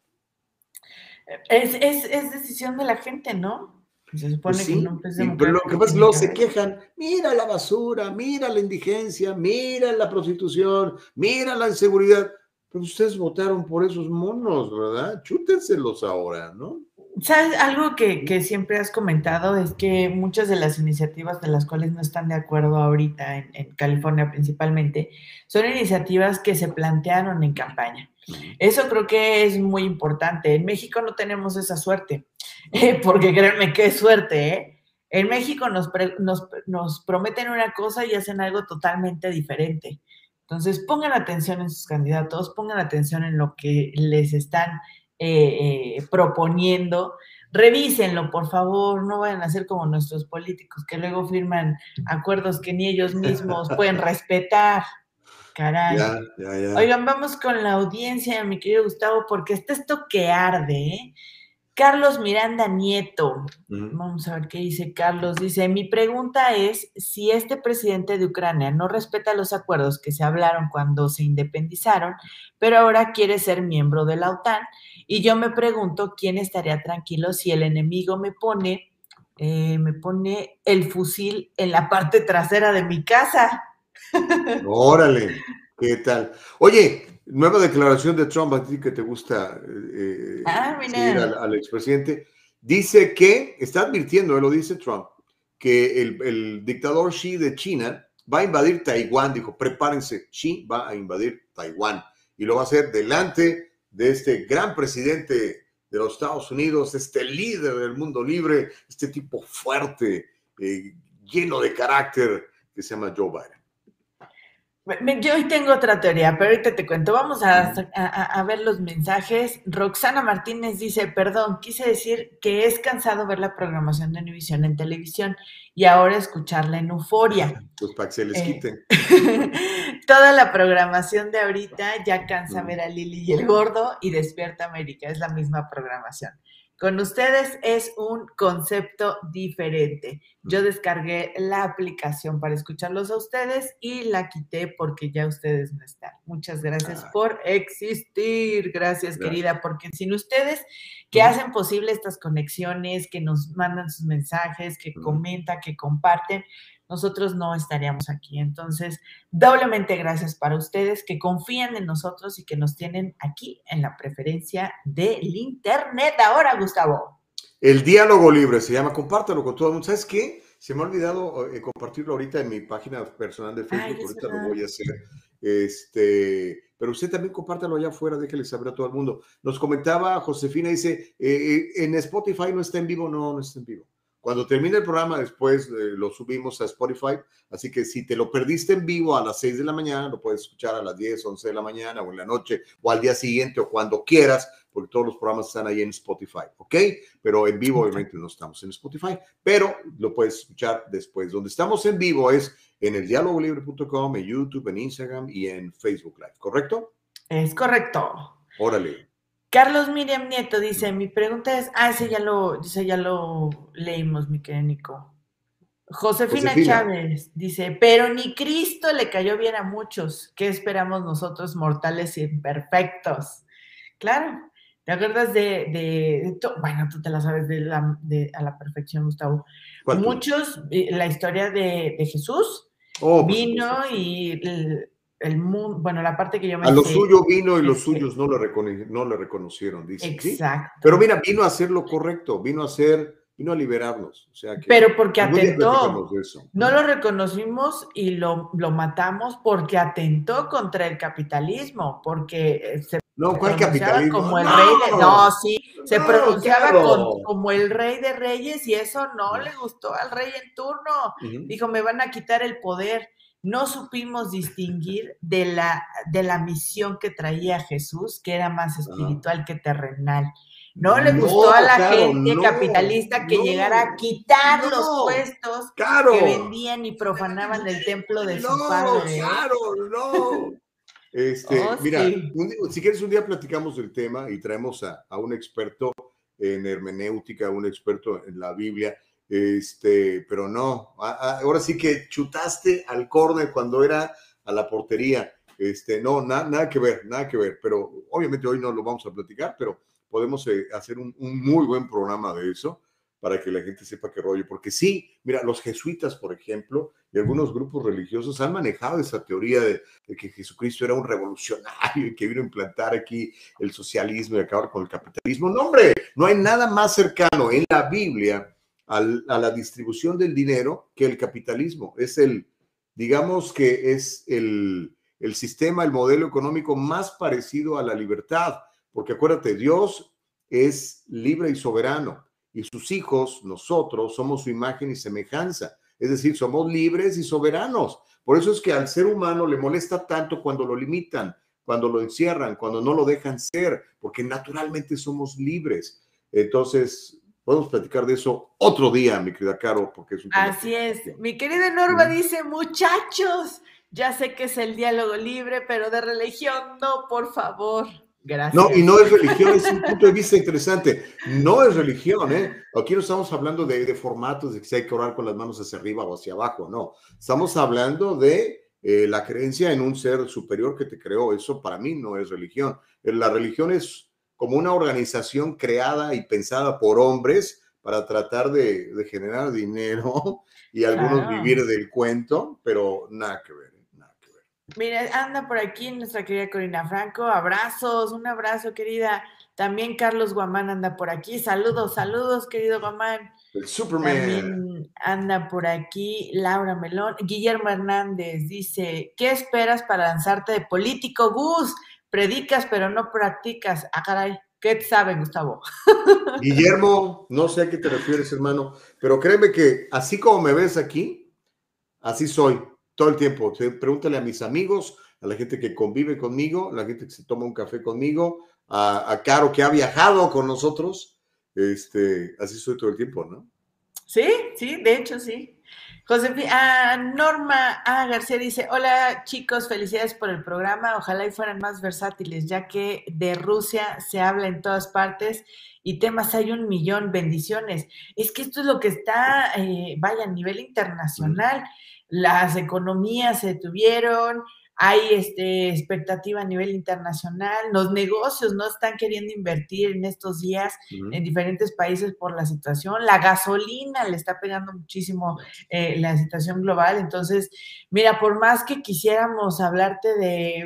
No, pero estamos hablando de un chorro de cosas también. Sí. No, Obviamente sí acapara los, los reflectores, ¿no? Y, y, es algo que, o sea, tú prendes la televisión, CNN te va a hablar de eso, Fox te va a hablar de eso, MSNBC te va a hablar de eso, eh, ABC, CBS, todo el mundo está hablando de eso, entonces a lo mejor por eso como que enfada, ¿verdad? Eh, pero nosotros estamos viendo desde otro punto de vista, desde otra perspectiva. Cierto. Oye, Luis Pérez dice Gustavo Vargas for California. Ahí vas, Gus, ahí vas. Ok, pues de veras. Y él siempre me ha empujado. Al rato, déjame nada más hacer más lana, porque no quiero que vayan a decir que, que me hice rico por, por, por, ser político, como todos los políticos que vemos hoy en día, tanto republicanos como demócratas. El otro día hicimos un análisis en, en, en la otra plataforma, a lo mejor fue un programa que les molestó mucho, donde dimos a conocer las cantidades de dinero que tiene gente como Diane Feinstein, como Nancy Pelosi, como Biden, y cómo se han enriquecido a lo largo de tantos años de vivir del presupuesto, de administrar los dineros y de seguramente hacer negocios muy turbios, ¿no? Entran pobres y terminan con, no sé, fortunas de 200, 300, 500 millones de dólares o más. Ah, buenos días desde Minnesota. ¡Wow! Va a estar bien frío Minnesota ahorita. ¿eh? sí. Mira, aquí amaneció frío y la gente, mi mujer ayer, ¡ay, qué frío! Eh, teníamos como unos, que Unos 8 grados centígrados. Digo, no, mamacita, frío en Minnesota, ahí te quiero ver, ¿no? Que eh, para salir de, tu casa, abrir la puerta, necesitas una pala para paliar la nieve y entonces poder abrir la puerta de tu casa, ¿no? Así que abrazos, cuídense mucho porque por ahí anda la gripe aviar, ¿eh? con cuidado.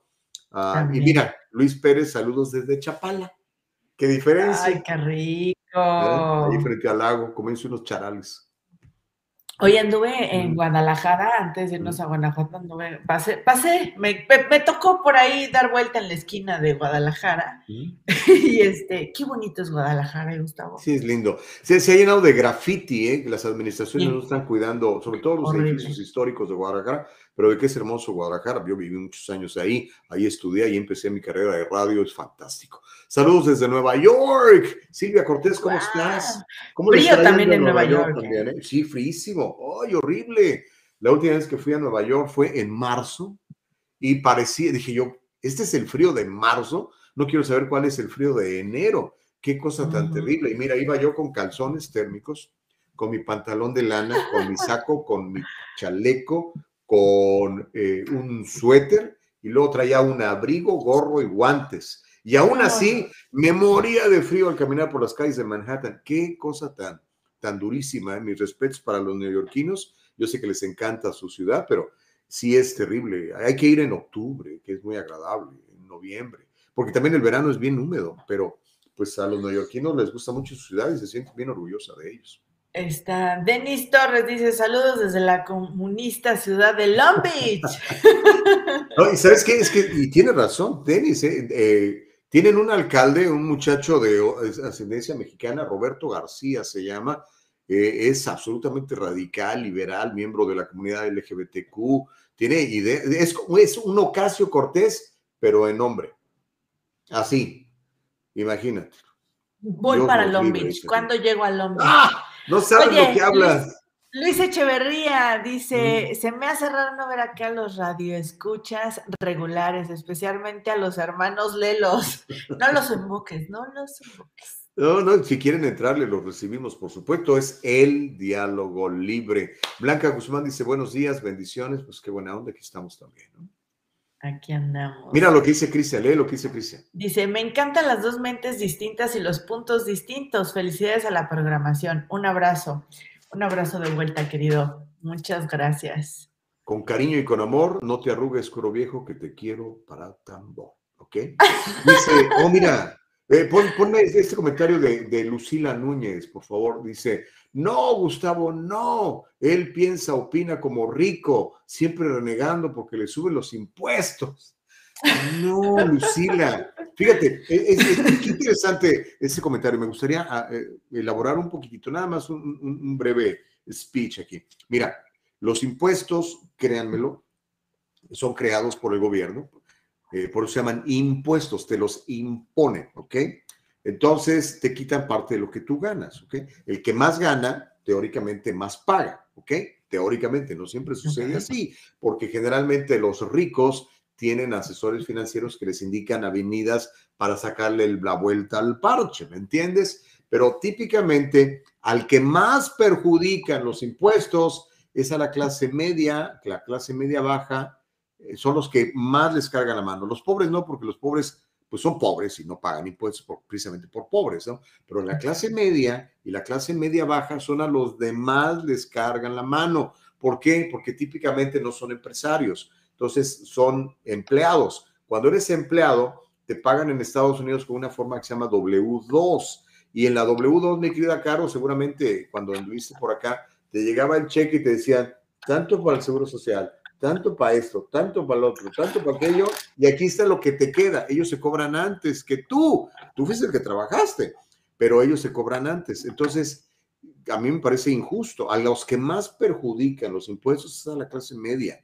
Entonces, este, si yo me quejo de los impuestos es para defenderte a ti, amiga, porque bien que mal nosotros conocemos estrategias, eh, somos empresarios, cuando eres empresario te ahorras nada más, nada más para empezar el 16% de impuestos, que de otra manera cuando eres un sole proprietorship no, no puedes evitar, o cuando trabajas con una W2 ni siquiera puedes, no puedes, no puedes, no puedes deducir nada. Y, y, lo que más coraje me da es, es que el gobierno se cobra de tu trabajo antes de que tú lo recibas. Entonces, si ganas dos mil dólares por cheque, por decir algo, te llegan mil quinientos porque ya todo el mundo cobró antes que tú y tú fuiste el que trabajaste. Entonces, cambia la mentalidad. Y si eres eh, empleado, empieza un negocio de cualquier cosa, de algo que te guste. Y vas a ver cómo vas a empezar a ahorrar impuestos y vas a poder generar ingresos extra. No se enojen conmigo. Yo lo que quiero es que les vaya muy bien a todos. Y yo sé que nuestra comunidad es muy trabajadora, es muy decente, pero a veces sembramos la semilla en, un, en una tierra que no es fértil, Caro. Cuando tú siembras la semilla de tus habilidades en un, en un terreno fértil, olvídate, te, va muy bien, ¿ok? No se Ahí eh, eh, Carlos Guamán eh, nos ponía por falta de información financiera y fiscal. La información es poder, la información es poder, se lo dice el Superman de los negocios. ¿Quién más anda por aquí? Mirta Pérez, buenos días, Gustavo y Carol. Mirta, me hiciste día hace años que nadie me decía Carol. ¿eh? Muchas, muchas gracias. Dice, nunca van a estar de acuerdo con toda la gente, con lo que sea o digan. Sigan adelante. Muchísimas bendiciones. Muchas Qué buena onda. Y, gracias a, Carlos Guamán, acaba de, postear algo muy interesante. Eh, por cierto, tuvimos a Carlos, eh, en nuestro primer programa tuvimos a Carlos, ¿verdad? Sí. En el primero, sí, el recién nacido. dio la patada de la buena suerte. Sí, muchas gracias, eh, querido Carlos. Aparte, Carlos es un tipo que yo admiro mucho, aparte que lo quiero personalmente como amigo, es un tipo que admiro mucho y que a mí me ha enseñado muchas cosas. Dice, hay muchas estrategias por las cuales te pueden bajar los impuestos, sí, pero obviamente tienes que acercarte a la gente que sabe. No critiquen a la gente nada más, averigüen, pregunten. Típicamente una, una persona que ya, ya la hizo en cierta área, te va a decir cómo le hizo eh, para que pues, tú también aprendas. De hecho, hoy, en otro programa que nada que ver con este, a las 7 de la noche, que se llama El Triunfo Financiero, eh, hacemos esto con, con, Carlos Guamán, vamos a tener la historia de un matrimonio, mi querida Caro, eh, oh, que nos va a decir cómo, la armó. Está padrísimo, es una historia bien bonita. de, de, de dos muchachos, hijos de inmigrantes, que empezaron quebrados, así quebrados, que la gente dijo, ¿cómo se casan? Les va a ir de la fregada. Pero no, empezaron a prepararse financieramente y bueno, hoy no solamente les va muy bien, sino que le dan trabajo a muchísima gente. Esa puede ser tu historia, amigo. Entonces, por favor, este, sigan a la gente que, que, que, le, que le, va bien. Esa gente que, que, le va bien te va a decir cómo hizo para que a ti también te vaya bien. No, no seamos envidiosos, por favor. Pero. ¿Sabes algo que me quedó muy grabado de nuestra querida Claudia Castro que, que tuvimos en entrevista hace unas semanas uh -huh. en, en, otra plataforma que dijo, eh, reconciliémonos con el dinero, claro. reconciliémonos con nuestro dinero, no, no nos peleamos con él, invertámonos. No. Me voy a empezar a mover tantito porque tengo ganas de un cafecito, Gus. ¿Me oh, dale, dale, aproveche, sí, yo ya me serví el mío. Y es que, ¿sabes qué? No hemos hecho pausa en todo este rato, no hemos hecho no. nada pausa. Nada no, no te pausa. cansas, Gustavo Vargas, tienes una hora veinte minutos hablando. Imagínate, bueno, hablando y escuchando, porque es el diálogo ah, claro. libre. Eh, se suponía que te, no, no, vamos a tener a, a, Manuel hoy, me habían dicho que tenemos a Manuel hoy, ¿qué pasó? Vamos, ¿No? a, vamos a, tener a los invitados. Eh, oye, qué buena luz la de mi cocina. Nada más que si me vengo a transmitir desde aquí voy a estar con mi come todo el día. Pues no sería mala idea, hombre. Digo, no que, no que comas, pero sí que, que te veamos ahí este, haciendo. Que me vean más. Preparando una guajolota o cosas así. Yo, me, Puede me, ser. ¿eh? Me late. Puede me late ser. el chocolate. Vamos a un break, ¿te parece? Ok, pero muy cortito, ¿eh? nada más para preparar un, un cafecito. Regresamos. Este, Híjole, hay un montón de mensajes. Vamos a leer todos tus mensajes ahorita y por favor, compártenos. Es bien importante que compartas esto y recuerda que el diálogo libre lo puedes escuchar después en Spotify o yendo a nuestra página de eldialogolibre.com o yendo a buscarnos en YouTube donde también vas a poder escuchar los programas y compártelos. Es muy importante que la gente sepa que seguimos haciendo comunicación de primer nivel para servirte a ti, mi querida Carmen. Así es. Vamos a un pequeño break y regresamos aquí a El Diálogo Libre. Tráete tu cafecito, tu té y si tienes ahí un tamalito, compártelo también. Regresamos, El Diálogo Libre.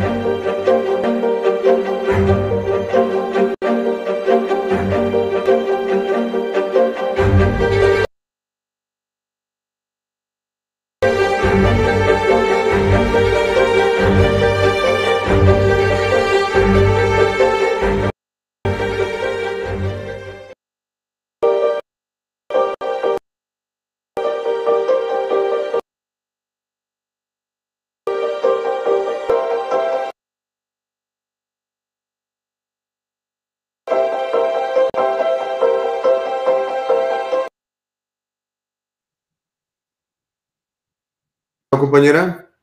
Listo, regresamos, Gus. ¿Ya te serviste tu café? Ya, ya se está terminando de, de hervir el agüita. Yo, yo soy más rudimentaria, tengo mi, mi topercito, mi tacita uh -huh. de peltre, entonces le prendo fuego y así. ¿En serio? Sí, sacas la, la, fogata, sí, pones la leña, sacas el aventador. Así es, así es. El carbón. Yo he probado eh, eh, también a los radioescuchas. Yo, yo, mira, a mí me matas con el tema de la comida. ¿No han probado los frijolitos hechos a la leña? O sea, cocinados con leña. Sí. Sí, como no, cuando iba yo a, a, a los ranchos allá en la Huasteca a ver a, a, los, a los, bueno, abuelos, no, ya no tenía yo abuelos, pero por ejemplo a, los familiares de, de mi papá, que es de la Huasteca Potosina, y llegamos a, y veías esas estufas de leña en donde ponían este jarro de, de barro Y los frijoles negros adentro le ponían cebolla, sal, ajo y se cocinaban toda la noche. Llegabas en la mañana, estaban aquellos frijoles riquísimos y luego sacaban unos chiles, los asaban a las brasas con unos tomates, luego los molían en un molcajete. Y luego la señora estaba haciendo una tortilla así y la ponía ahí en el comal de barro y de, ya, ya no sacaban ya un pedazo de queso. Entonces ya te hacías un festín con tu salsa, tus frijoles y tu queso y tu tortilla recién hecha. La maravilla del mundo. La maravilla, no lo cambio por un, el mejor plato de, de caviar con el mejor champán del mundo, no lo cambio. No lo pues los frijoles es el caviar de, de, de, los mexicanos. Por ahí escuché en algún programa de comida este, vaya, más que sabrosos, nutritivos y demás. Y con esta eh, pequeña entrada gourmet, bienvenidos nuevamente a El Diálogo Libre. Estamos con ustedes ya listos desde hace una hora y 24 minutos. Ya estamos aquí compartiendo con todos nuestros eh, ciberescuchas, cibernautas, que me encanta que estén compartiéndonos con nosotros. Eh, a las 8 de la mañana vamos a tener un invitadazo, Gustavo Varga, viene Moisés.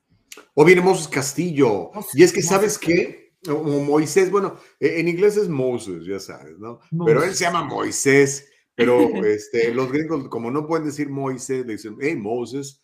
Eh, Moses Castillo es un, bueno, él fue por muchos años detective detective del Departamento de Policía de Los Ángeles, especializado en casos de pedofilia y tráfico de personas. Sabe un chorro de todo eso y tiene unas historias que te levantan los pelos de punta. Ah. Pero el día de hoy el tema va a ser platicar sobre, sobre el, el, fiscal que tenemos en Los Ángeles, un señor que se llama George Gascon, que cuando andaba en campaña prometió que iba a revolucionar el sistema eh, fiscal en, en, en, Los Ángeles, y lo está haciendo, ¿eh? Dijo, ninguna persona mayor de 18 años va a ser perseguida penalmente, lo está haciendo. Él promovió una ley que si tú robas algo que vale menos de 950 dólares, no hay cargos, porque dijo que no se podía criminalizar la pobreza.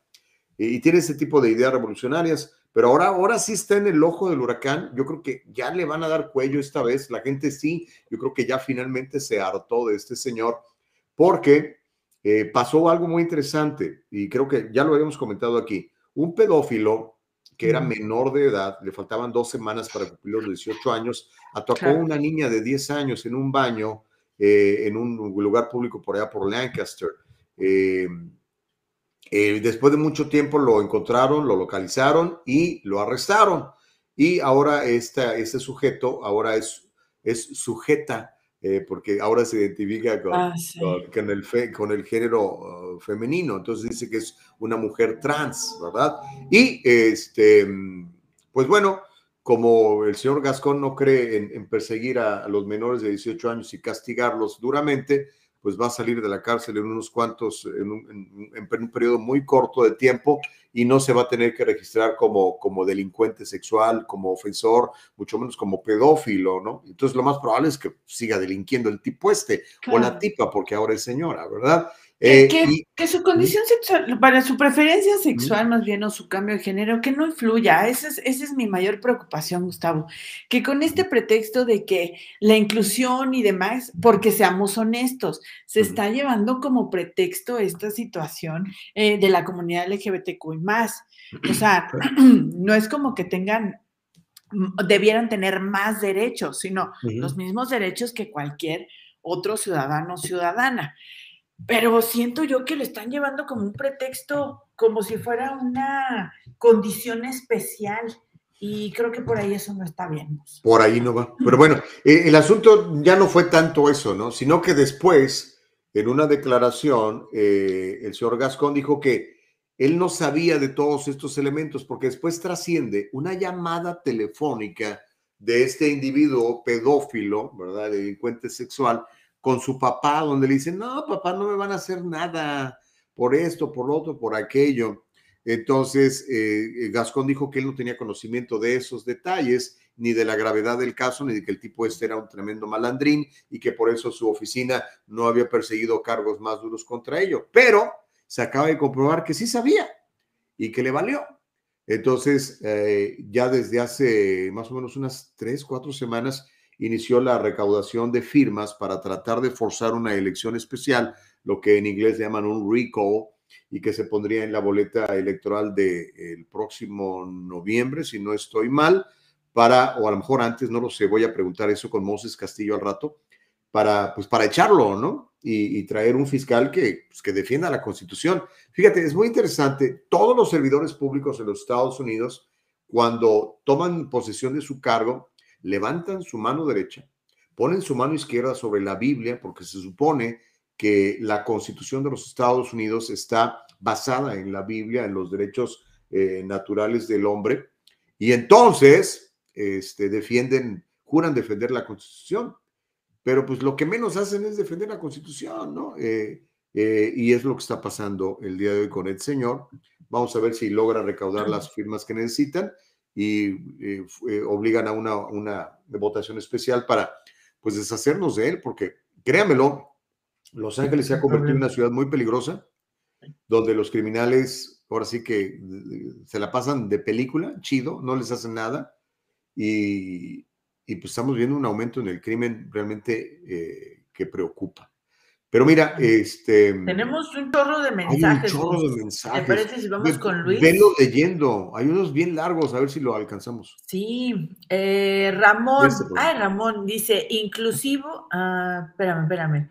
Luis Echeverría, esperamos tener ya pronto a Juan Carlos González haciendo un buen trío en el debate. Y eso. Estamos tratando de convencerlo, estamos platicando con su manager, estamos platicando con su representante, también con el sindicato de actores eh, de SACS, Actors Pensé que ibas a decir, estamos platicando con su mamá. Dije, no, no lo acuses con y bueno, también con su mamá, entonces para que tome la decisión. Y pues, estamos realmente juntando los tenis, a ver si nos alcanza a contratarlos muy caro, Juan Carlos. Ay, pero es un este, amor, Juan Carlos. Es un amor, pero pues es caro, amiga. Tú sabes, la gente de calidad cuesta dinero. Entonces estamos viendo a ver si, si alcanzamos a ponerle cero suficientes al cheque para que nos diga que sí. Confío Vamos en que con Mirta. Vamos con Mirta. Mirta dice, buenos días Gustavo y Carol, nunca van a estar de acuerdo con toda la gente con lo que se diga. Sigan adelante, muchísimas bendiciones. Muchas gracias, querida Mirta Pérez. Y, la, y, la, pretensión no es estar de acuerdo con todos, ¿eh? la pretensión es dialogar, el diálogo libre, que podamos platicar eh, sin tener que irnos a la yugular, sin tener que descalificar con groserías al otro punto de vista. Es el diálogo libre. Le estamos mostrando aquí que es posible que una admiradora de Ocasio Cortés, como Caro Bustamante, pueda platicar con un admirador de las políticas de, económicas de Donald Trump, por ejemplo, como soy yo. Se puede, se puede, y se sabe. Estamos platicando aquí y cenamos juntos y nos vamos de paseo juntos. Eso, oye, y compartimos plato y todo, ¿eh? Mm. Muy bueno, muy buena la comida ya. ¿Quién más anda por aquí? Guillermo Hernández, cuando opinaba Elías de Texas, los coyotes aullaban. Ahora Elías no ha opinado y el coyote mayor sigue aullando. Mm, ¿A qué coyote se referirá? Sí, no entendí. Yo tampoco. Eh, Cristina dice, consejos de finanzas, please. Ya, yo gracias a Gustavo ya estoy ahorrando con mi seguro de vida. Bien. Excelente, felicidades Cristina. Y recuerda esto también es para gente que nada más tiene IT number, porque luego hay gente que no sabe que con un IT number puede crear una empresa, puede abrir una corporación, puede hacer un, un bono de, eh, eh, ejecutivo para, para financiar su seguro de vida, para financiar su jubilación. Hay un montón de cosas que tenemos que aprovechar que existen en los Estados Unidos que todavía, thank to our Almighty God, is still the land of the free and the home of the brave. Órale. Así es. Oye, Abraham Lugo dice, los felicito, Caro, date una vuelta a Long Beach para, wow, veas lo que... Ay, se me fue. Se fue, pero... Veas lo que es bueno, que seguramente dijo, ¿no? Es que, ¿sabes qué? Long Beach, hay unas áreas muy bonitas de Long Beach, sobre todo donde vive el fiscal George Gascon, pues, olvídate, ahí está súper vigilado, ¿no? Pero date una buena vuelta por The Hood, la costa heavy. Es una ciudad muy sucia, llena de indigentes, patrocinada por ese alcalde que tiene que se llama Roberto García, que Dios los libre, pero ustedes votaron por él, así que chútensela, amigos. Dice, para que veas lo que es vivir en Californication. Nuri Tribanino, querida Nuri, Un beso enorme. Dice, hola, buenos días, Carolina y Gustavo. Me encanta la plática que tuvieron ayer con la doctora Sandy Caldera. Un abrazo, bendiciones. Qué buena estuvo la plática, ¿eh? Estuvo muy y saben que pueden revivir ese, esa conversación escuchándola nuevamente, ya sea en Spotify, que ya está listo. Muchas gracias a la productora Nicole Castillo, porque neta que se ha aventado un muy buen récord de tener el material listo en las redes, en todas las plataformas, en, en Spotify ahora. Entonces, muchas, muchas gracias. Ya pueden escucharnos ahí y también revivir este video en, eh, esta entrevista, perdón, en Facebook el diálogo libre. Ahí se van a quedar todas nuestras conversaciones, todos nuestros en vivos y pueden. Volver a escuchar a Sandy Caldera y a todos nuestros invitados. Angelino Lara dice, hace días estuvo la periodista, el periodista Juan Mariana Abeja. Yo comentaba que la guerra es un gran negocio para un pequeño grupo solamente. Él decía que no habría guerra. Guerra también preguntaba que si se le podía considerar a Putin como el Hitler. Ah, sí, me acuerdo de este Sí, comentario. sí, la- sí lo preguntó Angelino, sí. Sí, y decía que, que no. Mira, a mí me asusta, repito, que Putin quiera revivir a la URSS. Eso, eso me causa, la verdad, mucha conmoción, mucho terror incluso. Oye, aquí está uno de eh, Dennis Torres, dice, gracias a ti, Gustavo, te debo mi GEM. o Mi GED, que es como la preparatoria, mi licencia de real estate y mi licencia de tax preparer. Qué bueno. O sea, lo que queremos es inspirarlos. Eh, no somos árboles, o sea que aquí eres y aquí estás, ¿no? O sea, a mí me da mucha tristeza cuando alguien me dice, es que ya tengo 30 años haciendo esto, una cosa que no genera negocio. Le digo, ¿y por qué tantos años, hermano? Pues en esos 30 años, ¿por qué no aprendiste inglés? En esos 30 años, ¿por qué no sacaste, por ejemplo, tu preparatoria, tu GED? ¿Por qué no fuiste a la universidad? ¿Por qué no hiciste un curso y sacaste una licencia de real estate, una licencia de finanzas, eh, algo? No, no, háganlo. Obviamente requiere esfuerzo y sacrificio, pero las cosas que, requieren esfuerzo y sacrificio valen la pena. Por eso tiene usted la esposa que tiene, los hijos que tiene, porque se ha esforzado y se ha sacrificado. Así que no, no, don't kill the messenger, porque luego me echan a mí, es que tú, que queremos que nos vaya bien. Pero para que nos vaya bien, pues no, no va a venir ahorita Jesucristo y va a bajar, te va a tocar con una varita mágica y te va a hacer rico. No, ya te dio todos los elementos, ya te dio habilidad, ya sabes pensar, es- tienes un- una oportunidad bien grande en Estados Unidos en donde indocumentado o no, documentado o sin documentos, puedes ir a la universidad, incluso los primeros dos años de colegio son pagados con los impuestos de nosotros. Aprovecha todo eso por el amor de Dios y no te quejes. Acuérdate que eres la suma de todas las acciones repetidas que has tenido a lo largo de tu vida. Si quieres mejores resultados, cambia tus acciones a partir de hoy y en un año, en 10, vas a ver las diferencias. Sí, oye, la- la- la- si quieren comentarnos, escríbanos aquí a El Diálogo Libre. También pueden participar con nosotros en video y con una llamada telefónica eh, a El Diálogo Libre. Quisiera, eh, eh, yo soy Nicole en la producción, no vamos a poder poner todo el mensaje de Ramón Aldana, Pero lo pero podemos leer. Porque me parece súper interesante, ¿eh? hablando de inclusión. Mira, Gus, Ramón dice, inclusivo. El otro día me senté en un restaurante con una amiga. Oh, sí, Llega la encargada de atendernos, nos ayuda con una sonrisa y se da el siguiente diálogo. Hola, chiques. Chiques, le dije. Yo también con una sonrisa. Así es, somos un restaurante inclusivo, dijo con orgullo. Mira qué bien, me viene estupendo porque en un ratito viene un amigo que es ciego. ¿Tiene la carta en braille? Ay, no, eso no tenemos. Ah, ok, pues viene mi mujer, pero acompañada de mi hija que es Asperger. Eh, ¿Carta con pictogramas para la gente autista tiene? Ah, no, perdón, me dijo visiblemente nerviosa. No te preocupes, suele pasar. Ahora bien, me imagino que la lengua de señas para los clientes sordos eh, debes tenerlo, ¿cierto? La preocupé, la preocupé, eh, perdón, me perdí. La verdad me está matando, me contestó sonriendo nerviosa. Ella ya no estaba cómoda, sonreía con vergüenza, un poco de culpa y un poco de malestar también. Y ahí le dije, no te preocupes, suele pasar con tanta modernidad y tanto modismo. Así pues, lamento contarte que no sois un local inclusivo, sois un local pobre. Eh, parte del triste relato, progre, cierto, gracias. Parte del triste relato que ahora está de moda. En el caso de tu local, esta gente que ha comentado no podía hacer algo más básico para comunicarse, para pedir de comer o beber. ¿Quieres ser inclusivo? Incluye a todos ellos y a todos los que el sistema directamente no da lugar. ¿Es difícil? Depende de tener o no tener ganas. Pero lo que no hay que hacer es incluirse en el grupo de los hipócritas que habitan en esta sociedad. Una E no te hace inclusivo. Te hace, no sé si puedo decir esto. ¿Te hace qué? Este, gilipolleces. Así te hace simple. Tarato.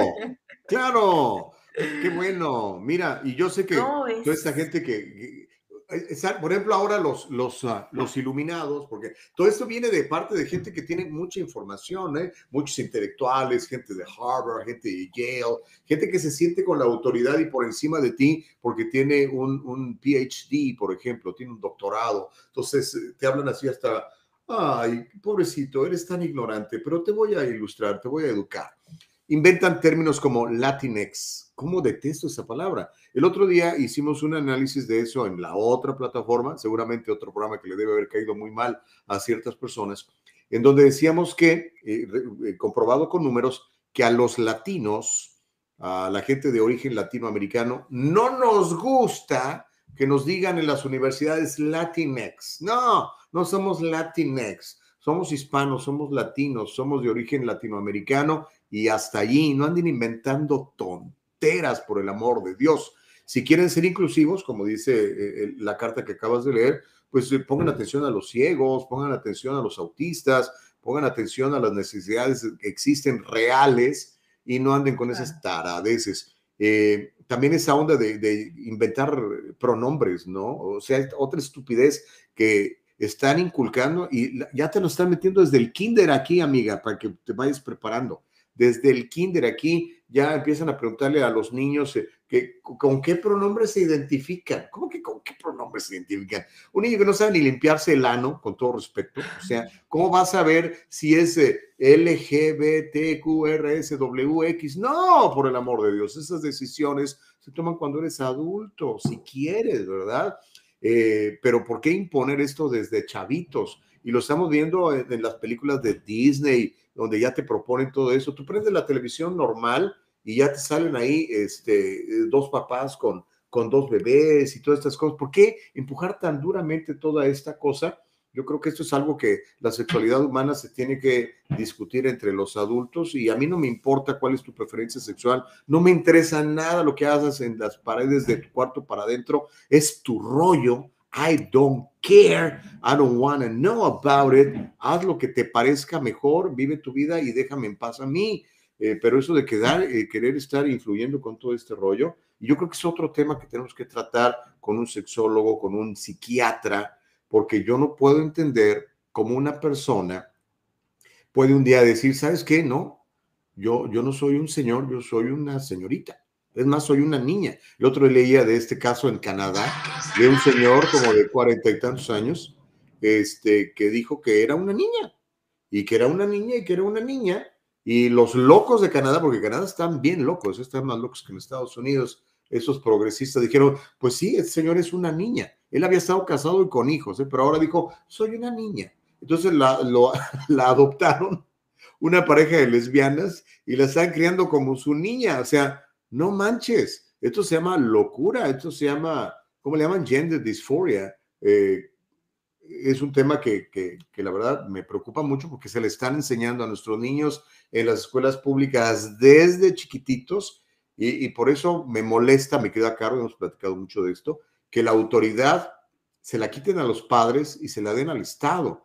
Hay maestros y sindicatos de maestros que creen que ellos saben más de cómo educar a los hijos que los mismos papás. Y generalmente es gente bien progresista, que yo no sé por qué llama progresista, porque eso no es progreso, es gente bien de izquierda, gente muy iluminada y gente que tiene unos valores muy, muy raros, mi querida Carlos. Ya no te oigo. Ay, Ahora ya te mm. Sí. Es que estoy, estoy, yo no entendía por qué Latinx pero mira, nuestra productora me acaba de explicar y no me parece tan malo, Gus. Yo sé que no, pues eres seguidora de Ocasio Cortés. Ella está a favor de todas esas cosas. es que, mira, o sea, la explicación que, nos, que, me da eh, nuestra productora es que para la generación más joven de latinos en América se usa. Una, porque no se tiene género, o sea, por eso la X, pero también presenta que ya no son la primera generación de latinos en Estados Unidos y también para definir la experiencia de jóvenes latinos.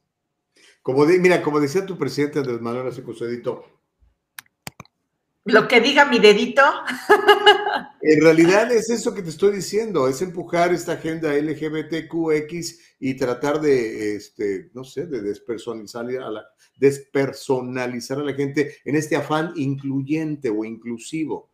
Pero, o sea, si una persona es hombre o mujer, no, no hay más, ¿ok? Tú puedes tener preferencias, pero no puedes decir, eh, soy no sé qué, no, eres hombre o eres mujer. Eso es lo que... o sea, ahí están los... La ciencia te lo dice, ¿ok? Existe un cromosoma X y uno Y. Y si eres XY, eres, eh, e, eres... Pero no eh, refiere para nada de género, o sea, o sea, e, es más Pero ¿cómo no? no, es que, no, no, no, espérame, es que es, ah. ok, creo que yo me expliqué mal. Ah. Es incluyente en el aspecto de no, no, no poner en masculino, o sea, latinos o latinas. O sea, es el incluir el latinos y latinas en uno solo. En eso sí estoy de acuerdo. El idioma es muy machista. El idioma está todo en masculino. No, sí, Gustavo. Históricamente el idioma está en masculino. Porque... ¿Ya te creíste todo ese cuento? No, Gus. Fíjate que vi una, les recomiendo que vean una entrevista, ya que andan por aquí en, internet. Terminando el programa, pásense a YouTube y chéquense el, em, el pronombre. Muchas gracias, Nicole. Es para quitar, es para, em, o sea, no es el pronombre, exacto. Ahorita les explico esto. Em, ya, me hiciste. Sí, estoy como en varias cosas. Les recomiendo que vean la mm. entrevista de Sabina Berman, eh, que entrevista a una feminista. Ahorita les digo que mm. Sabina Berman. y ella habla eh, de cómo es que el idioma ha cambiado, porque efectivamente, y es natural, o sea, el idioma estaba basado ah, en, masculino, porque en ese momento, o sea, en la construcción de nuestro idioma, en la construcción de nuestra sociedad, las mujeres es real, no estábamos incluidas, o sea, éramos del cero a la izquierda, o sea, no estábamos incluidas. Falso, de toda falsedad. No, es verdad no se votaba. Es más, hace una semana todavía catalogaron a mujeres que buscaban votar en Guerrero, las catalogaron de brujas, porque querían votar. O sea, imagínate, hoy en pleno 2022 están catalogando de brujas a mujeres que quieren votar en Guerrero, México, ¿eh? En Guerrero, México. Entonces, efectivamente, eh, históricamente el idioma era eh, estaba en masculino. Creo que agregar la X en, muchos términos me parece muy bueno porque se incluye hombres y mujeres. Eso sí creo que es incluyente. El que se agregue la E, ahí sí no estoy del todo de acuerdo porque pues vaya, o sea, ya somos perro, gato y quimera. O sea, también creo que ahí ya no va. La E no estoy de acuerdo, pero la X me parece muy buen, muy buen ejercicio para poder incluir desde la manera en la que hablamos, ¿no? O sea, pues déjame decirte que gracias a Dios, la, gente común y corriente, los ciudadanos de a pie, los que no somos iluminados de Harvard ni de Yale, pensamos completamente distinto, nos cae regordo. Así que este, si usted quiere molestar a un latino, dígale, oh, you're from the Latinx community, y le vas a caer gordo. ¿okay? Mira, eh, me, dice Nico, es para incluir los dos géneros, para, pero para describir la experiencia de los. no, sí, espérate. No, te tardas más, chiquillos y chiquillas, Fox. Es que, mira, tenemos que entender esto, eh, eh, y eso es particularmente en el español, no sucede, por ejemplo, en el inglés no, no sucede, ¿no? donde existen, digamos, términos más neutros, por llamarles de alguna manera, ¿no? Pero todo el mundo entiende que cuando lees la Biblia, por ejemplo, y dice, el hombre fue hecho a imagen y semejanza de Dios, no se refiere al género masculino, se refiere al ser humano. Y lo que pasa es que pues hay gente que le gusta dividir y le gusta traer agendas raras, le gusta meter división y confusión y te trae todo ese rollo. Y hay gente que lo compra porque está insatisfecha o qué sé yo y dice de aquí soy o simplemente gente que va a sacar dinero de allí, amiga. Y, y de ahí van a ser ONGs y van a recibir dinero libre de impuestos y se van a asegurar una vida muy cómoda y muy confortable. Créemelo. Believe me. Believe me. Oye, pues Oye, hay un chorro de mensajes. ¿Sabes qué? Todos estos temas tenemos que traerlos con, con, con expertos para que nos, nos platiquen. Sí, Mira, este, El que ¿quién ya, ya se está sumando? Ya está, ya está Manuel. nuestro invitado, sí. Ay, Manuel, ya pero no llegabas, Málvaro. Yo sé que estás bien ocupado. A ver, es Manuel, Moises, conéctate. Moises, Ah, es Mose- ah, es. Moises Hoy Castillo. el Manuel de plano no Bueno. llegó, ¿verdad? Bueno, tacha, No. Manuel. A ver si lo Moises tener Castillo mañana. anda por aquí. Ok, Eh, ahorita nos comunicamos con él. Ahorita nos ponemos contigo, eh, Moses. Aguántanos el, el corte. ¿Por qué no lees? Hay un montón de mensajes, Caro, para que la gente no se Sí, oye. Está aquí, tengo a. eh, se, se desconectó Moisés. Vamos a esperar. Mientras, vamos a ver a José. eh, Ramón, ya leímos el de Eso Ramón. Oye, Ramón, Que además me gustó muchísimo eh, cómo lo escribiste. ¿eh? E- Eres, eh, tienes excelente, excelente, este, tanto ortografía como redacción. ¿Escribes libros o algo? Me encantaría leer algo tuyo, este. Ramón Aldana. ¿Quién más anda por aquí? Elba Navar- Elsa Navarrete dice, hola, buenos días, Dios los bendiga. Amén, que así sea. Consuelo Burbano eh, dice... Sí, por favor, ah, traigan expertos. Josefina, Josefina, traigan expertos. Esta nueva agenda son señales de los últimos días. Hay que revisar el apocalipsis. Mucha coincidencia. Ese es otro tema bien interesante. Que Caray. está viendo cosas y dice, ve, aquí está lo que dicen las profecías de, no sé, eh, de libros proféticos en, en la Biblia, por ejemplo, lo, lo- lo que dice el, el profeta Daniel, o eh, en el libro del Apocalipsis, y trata de encontrar similitudes. Es un tema muy apasionante. Vamos a, a- vamos a traer un experto en todo eso. Eva, por favor, tú conoces gente, tráenos a alguien. Eh, Andrés Manuel Muñoz dice, yo creo en la libre expresión, en especial si eres mayor de edad, ya puedes eh, tu inclinación sexual. Los homosexuales nacen y no se hacen. Fíjate que es una teoría muy interesante que ha Ujú. sido destruida por científicos. Dice, hay muchos homosexuales reprimidos llevando una vida heterosexual, viviendo una doble vida por los per- perjuicios, imagino que se refiere a prejuicios de la sociedad. Eso también es cierto. Pero ¿sabes qué? No han podido aislar el gen de la homosexualidad. Para Científicamente, exacto. ustedes que les gusta la ciencia.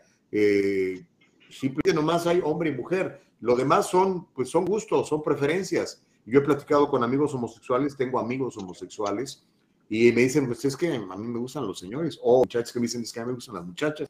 Entonces, este, pues allá cada quien, ¿no? Pero no hay, no, no se puede, hasta ahorita lo han intentado, créanmelo, hay una, porque hay mucho dinero detrás de todo esto, han intentado comprobar que un homosexual nace homosexual y la realidad es que no hay pruebas científicas que lo, que lo respalden. Pero bueno. es. Oye, ya, ya está eh, Moses Castillo, ¿por qué no le das la bienvenida al detective veterano del LAPD, don Moses Castillo, Moisés Castillo? ¿no? Así Sí, es, buenos días. ¿Cómo está? No si Muchísimas gracias. escuchar. Perfecto. escuchamos bien. Oye, ¿y ¿quién es tu compañero ¿Puedo ahí? escuchar? Porque no sé si se me, me pueden escuchar. Te oímos y te vemos. Traes un compañero ahí contigo. ¿Quién es?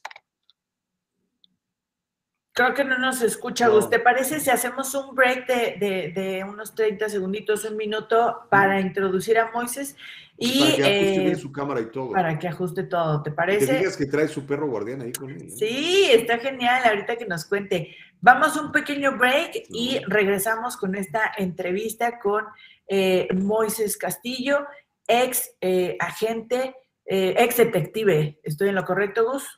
Sí, es, ex, ex un veterano del LAPD, ex detective por muchos años y, este, y actualmente es un activista político cuya misión en este momento es deshacerse de George Gascon. Hay quien nos preguntaba cómo, cómo puedo votar para, para firmar. Es que no se puede hacer por internet. La única manera es ir en donde están los, las casillas que se están poniendo y llegar, firmar ahí, poner su, su domicilio, su número de teléfono y ya tal. Regresamos contigo, Moses. No te vayas. We'll, right, we'll be right back with you. Don't go away. No go, go nowhere.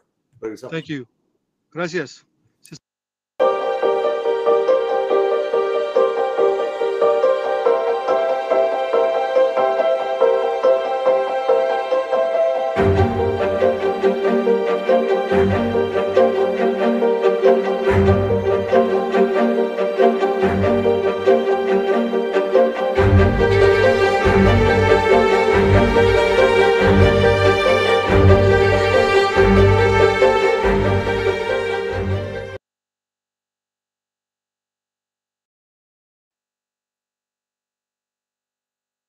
Okidoki. ¿Ya, ya tenemos a, a, a Moses Castillo?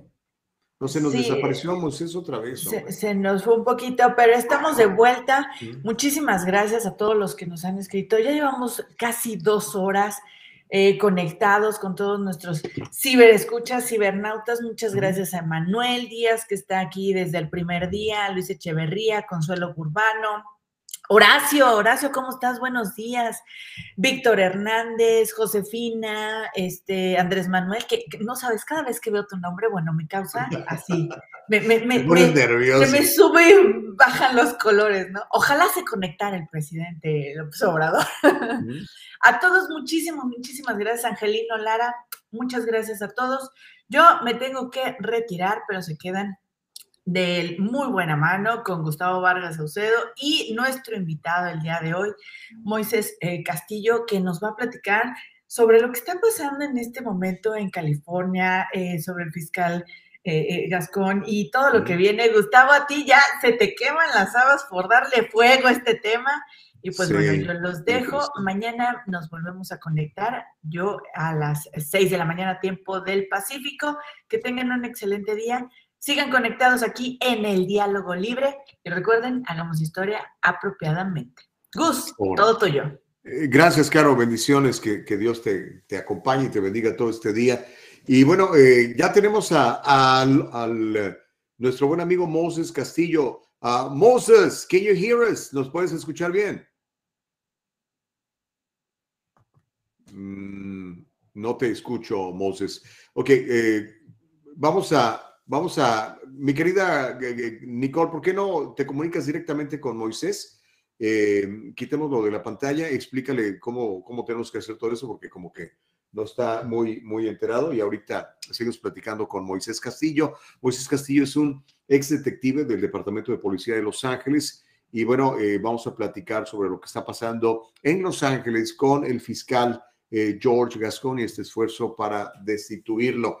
Mientras voy a leer un montón de mensajes que están aquí. Elliot Hernández dice, da gusto encontrarte. Gracias, Elliot. Por favor, comparte a todo el mundo que nos encuentras en eldialogolibre.com y nos encuentras en arroba el diálogo libre en, YouTube, en Facebook, en Instagram y que tenemos nuestra página eh, en, en www.eldialogolibre.com donde vas a poder encontrarnos y también en Spotify se quedan todos los podcasts para que también nos puedas buscar como el diálogo libre. Dice Josefina Chávez, sí se puede firmar la petición, pueden bajar la aplicación e imprimirla, firmarla y juntas más firmas de votantes registrados, al menos así se hizo en el recall pasado. En eso sí tiene razón, mi querida Josefina. Si vas tú a, a recallgeorgegascon.com, ahí está la solicitud, la descargas, la imprimes y la llevas personalmente o la escaneas y la mandas a un correo electrónico. Eso sí se puede hacer, pero electrónicamente no, no se puede firmar. Saludos desde Milwaukee, órale. Saludos a, a la gente, a la gente de Milwaukee, Wisconsin. Es un lugar que quiero, quiero conocer. Se me hace que es bonito Milwaukee. Quiero ir a Wisconsin. Ahorita no, porque hace mucho frío, pero a lo mejor en el verano me doy una vuelta. Víctor Hernández dice, buenos días, qué gusto volvernos a encontrar. Muchas gracias. Horacio dice, lo que compartió Ramón está en el internet. Sí, sí es cierto. Pues y páselo. Está muy, realmente muy interesante. Son de esas cosas que vale la pena compartir.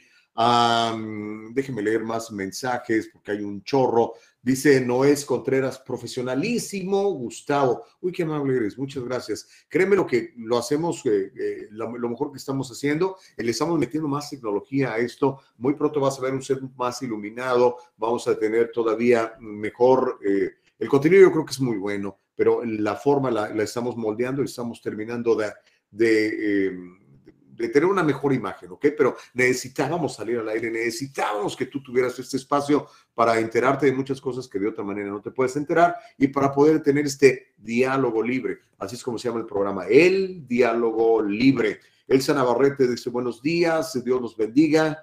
Amén, para ti también. Emanuel dice, buenos días, Carolinda y Gustavo. Me gusta eso de Carolinda. ¿Qué más? Consuelo dice, sí, por favor, traigan expertos. Sí, por supuesto. Dice Luis Echeverría, ¿por qué la humanidad, ya no lo leí, oh, ¿por qué a la humanidad que se cree tan perfecta no quiere tomar en cuenta lo que Dios dejó establecido? Eh, somos rebeldes naturalmente, compadre, yo creo, ¿no? y fíjate, algo muy interesante que yo finalmente logré entender es que Dios nos hizo libres, absolutamente libres. Entonces tú tienes la libertad de ignorarlo, de de no reconocerlo, de creer que no existe, y también tienes la, libertad de, hacerlo, ¿no? Yo, yo le sugiero que haga eso. Eh, pero pues cada quien. Germán Mengíbar dice saludos, saludos a ti también, mi querido Germán, por favor, comparte todo esto y déjale saber a todo el mundo que el diálogo libre está vivo. Es nuestro cuarto programa. Recuerda que todos estos programas los puedes escuchar en Spotify también más tarde. Dice Caro AOC es otra Nancy Pelosa.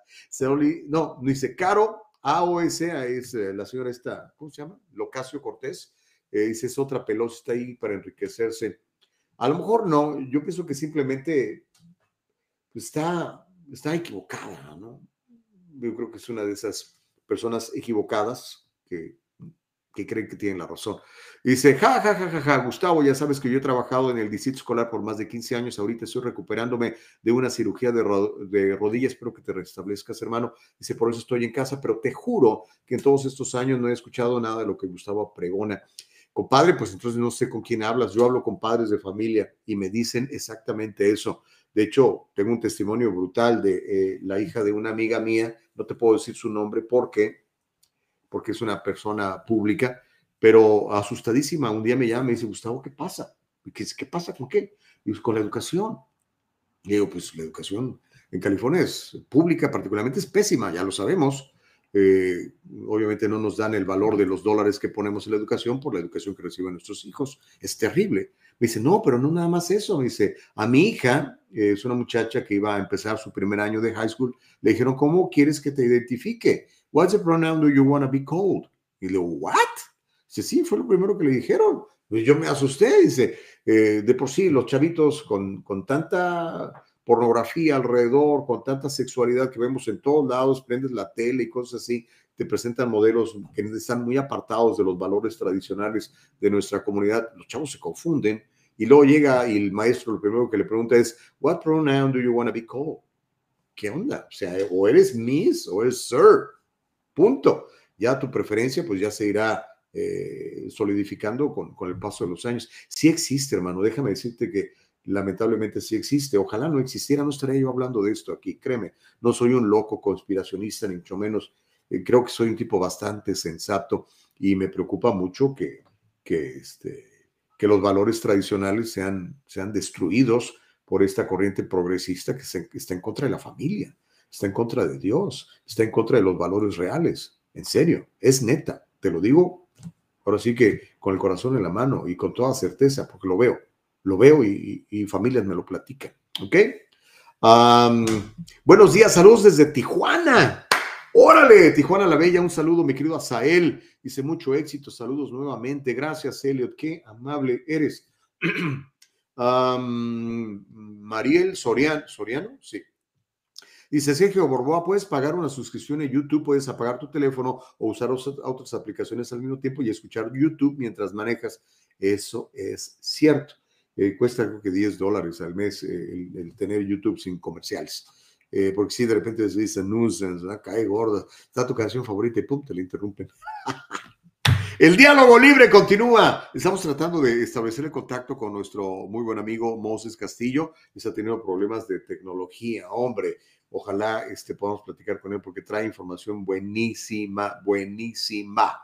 A Muñoz Andrés Manuel dice, yo creo en la libre expresión y en especial si eres mayor de edad ya puedes eh, decidir tu inclinación sexual. Los homosexuales nacen y no se hacen. Oh, eso ya lo había leído. Eh, creo, que, creo que estás equivocado, Andrés Manuel, con todo respeto te lo digo. este, yo creo que es una elección, ¿ok? Y, pero bueno, no creo, yo sé, es lo que dice la ciencia, ya sabes que ahorita está muy de moda decir, es que la ciencia dice, bueno, se ha comprobado científicamente que existen solamente dos géneros. Y ya aparte de esos géneros, ya cada quien tendrá su, su inclinación, su decisión personal, sus gustos particulares, pues que nadie los detenga, ¿no? Este, nada más recuerda que todo te es lícito hacer, mas no todo es de ganancia. Cada acción corresponde a una reacción. Lo que tú siembres vas a cosechar. No hay manera de que sea distinto. Si yo el día de hoy planto una semilla de aguacate aquí en mi jardín y le pongo agua y le echo abono y lo cuido, eventualmente voy a tener aguacates. Nunca voy a tener mangos, ¿ok? Es, imposible. Son leyes naturales impuestas por Dios. Ah, parece que ya tenemos a, a, Moisés Castillo ahora sí o todavía no. ¿Cómo hemos batallado? Moses, Are you able to hear me? ¿Me escuchas? No. No, no escucho. Ahora sí te escucho. Tú, yo sí te escucho, mi querido Moses. ¿Tú puedes escucharme a mí? ¿Sí me escucha? Te escucho perversamente ah, bien. Momento. ¿Sí estás ahí, Moisés? Castillo. Sí, ¿sí me escucha? Ahora te escucho y te veo, Moisés. Sí, me, y veo a tu me perro también. Sí. No escucho. ¿Escucha? Tú no me escuchas a mí. Creo que tenemos un problema de audio. Ahora ya me escuchas. Me, me, cambié a un lugar donde creo que tengo más señal, pero parece que no. Yo sí te veo y te escucho. Te veo, te escucho y veo a tu perro. Ah, de parte de ustedes no se escucha muy bien. Nomás que. Ah, caray. Uh, ver si puedo ganar otro. Deja ver si puedo ganar otro uh, Wi-Fi, porque parece que. Sí, hombre, qué lástima. Este, bueno, son cosas que tenemos que ir ajustando con el tiempo. Disculpe usted, es penoso que nos esté pasando esto. Lamento y le ofrezco eh, una, una, una disculpa. Obviamente está fuera de nuestro control, tiene problemas él con su sistema. Eh, vamos a asegurarnos de que esto no nos vuelva a pasar, se lo prometo, ¿ok? Mientras eso sucede, ¿Qué más? Déjeme leer más mensajes. Óigame, qué bárbaro. Hemos estado recibiendo un chorro de mensajes. Estamos muy contentos, de veras. Y le pedimos, por favor, es bien importante, comparta esto. Así como yo lo compartí aquí en mi página de Facebook, usted va a ver que si usted me sigue como Gustavo Vargas Saucedo, va a ver que en mi página de Facebook yo estoy compartiendo esta misma transmisión, lo cual obviamente le pido que usted también haga, ¿ok? Hágalo, por favor, póngase en, su Facebook también y comparta todo esto. Ah, dice Tony, no a Latinx, o eres latino o latina. La preferencia sexual es independiente. Estamos de acuerdo, Tony. Qué gordo me cae eso de Latinx. Pero sabes que nada más lo usan en, en estos, eh, eh, en esas, eh, ¿cómo podemos decirlo? en estas áreas de iluminados, de gente con mucha preparación.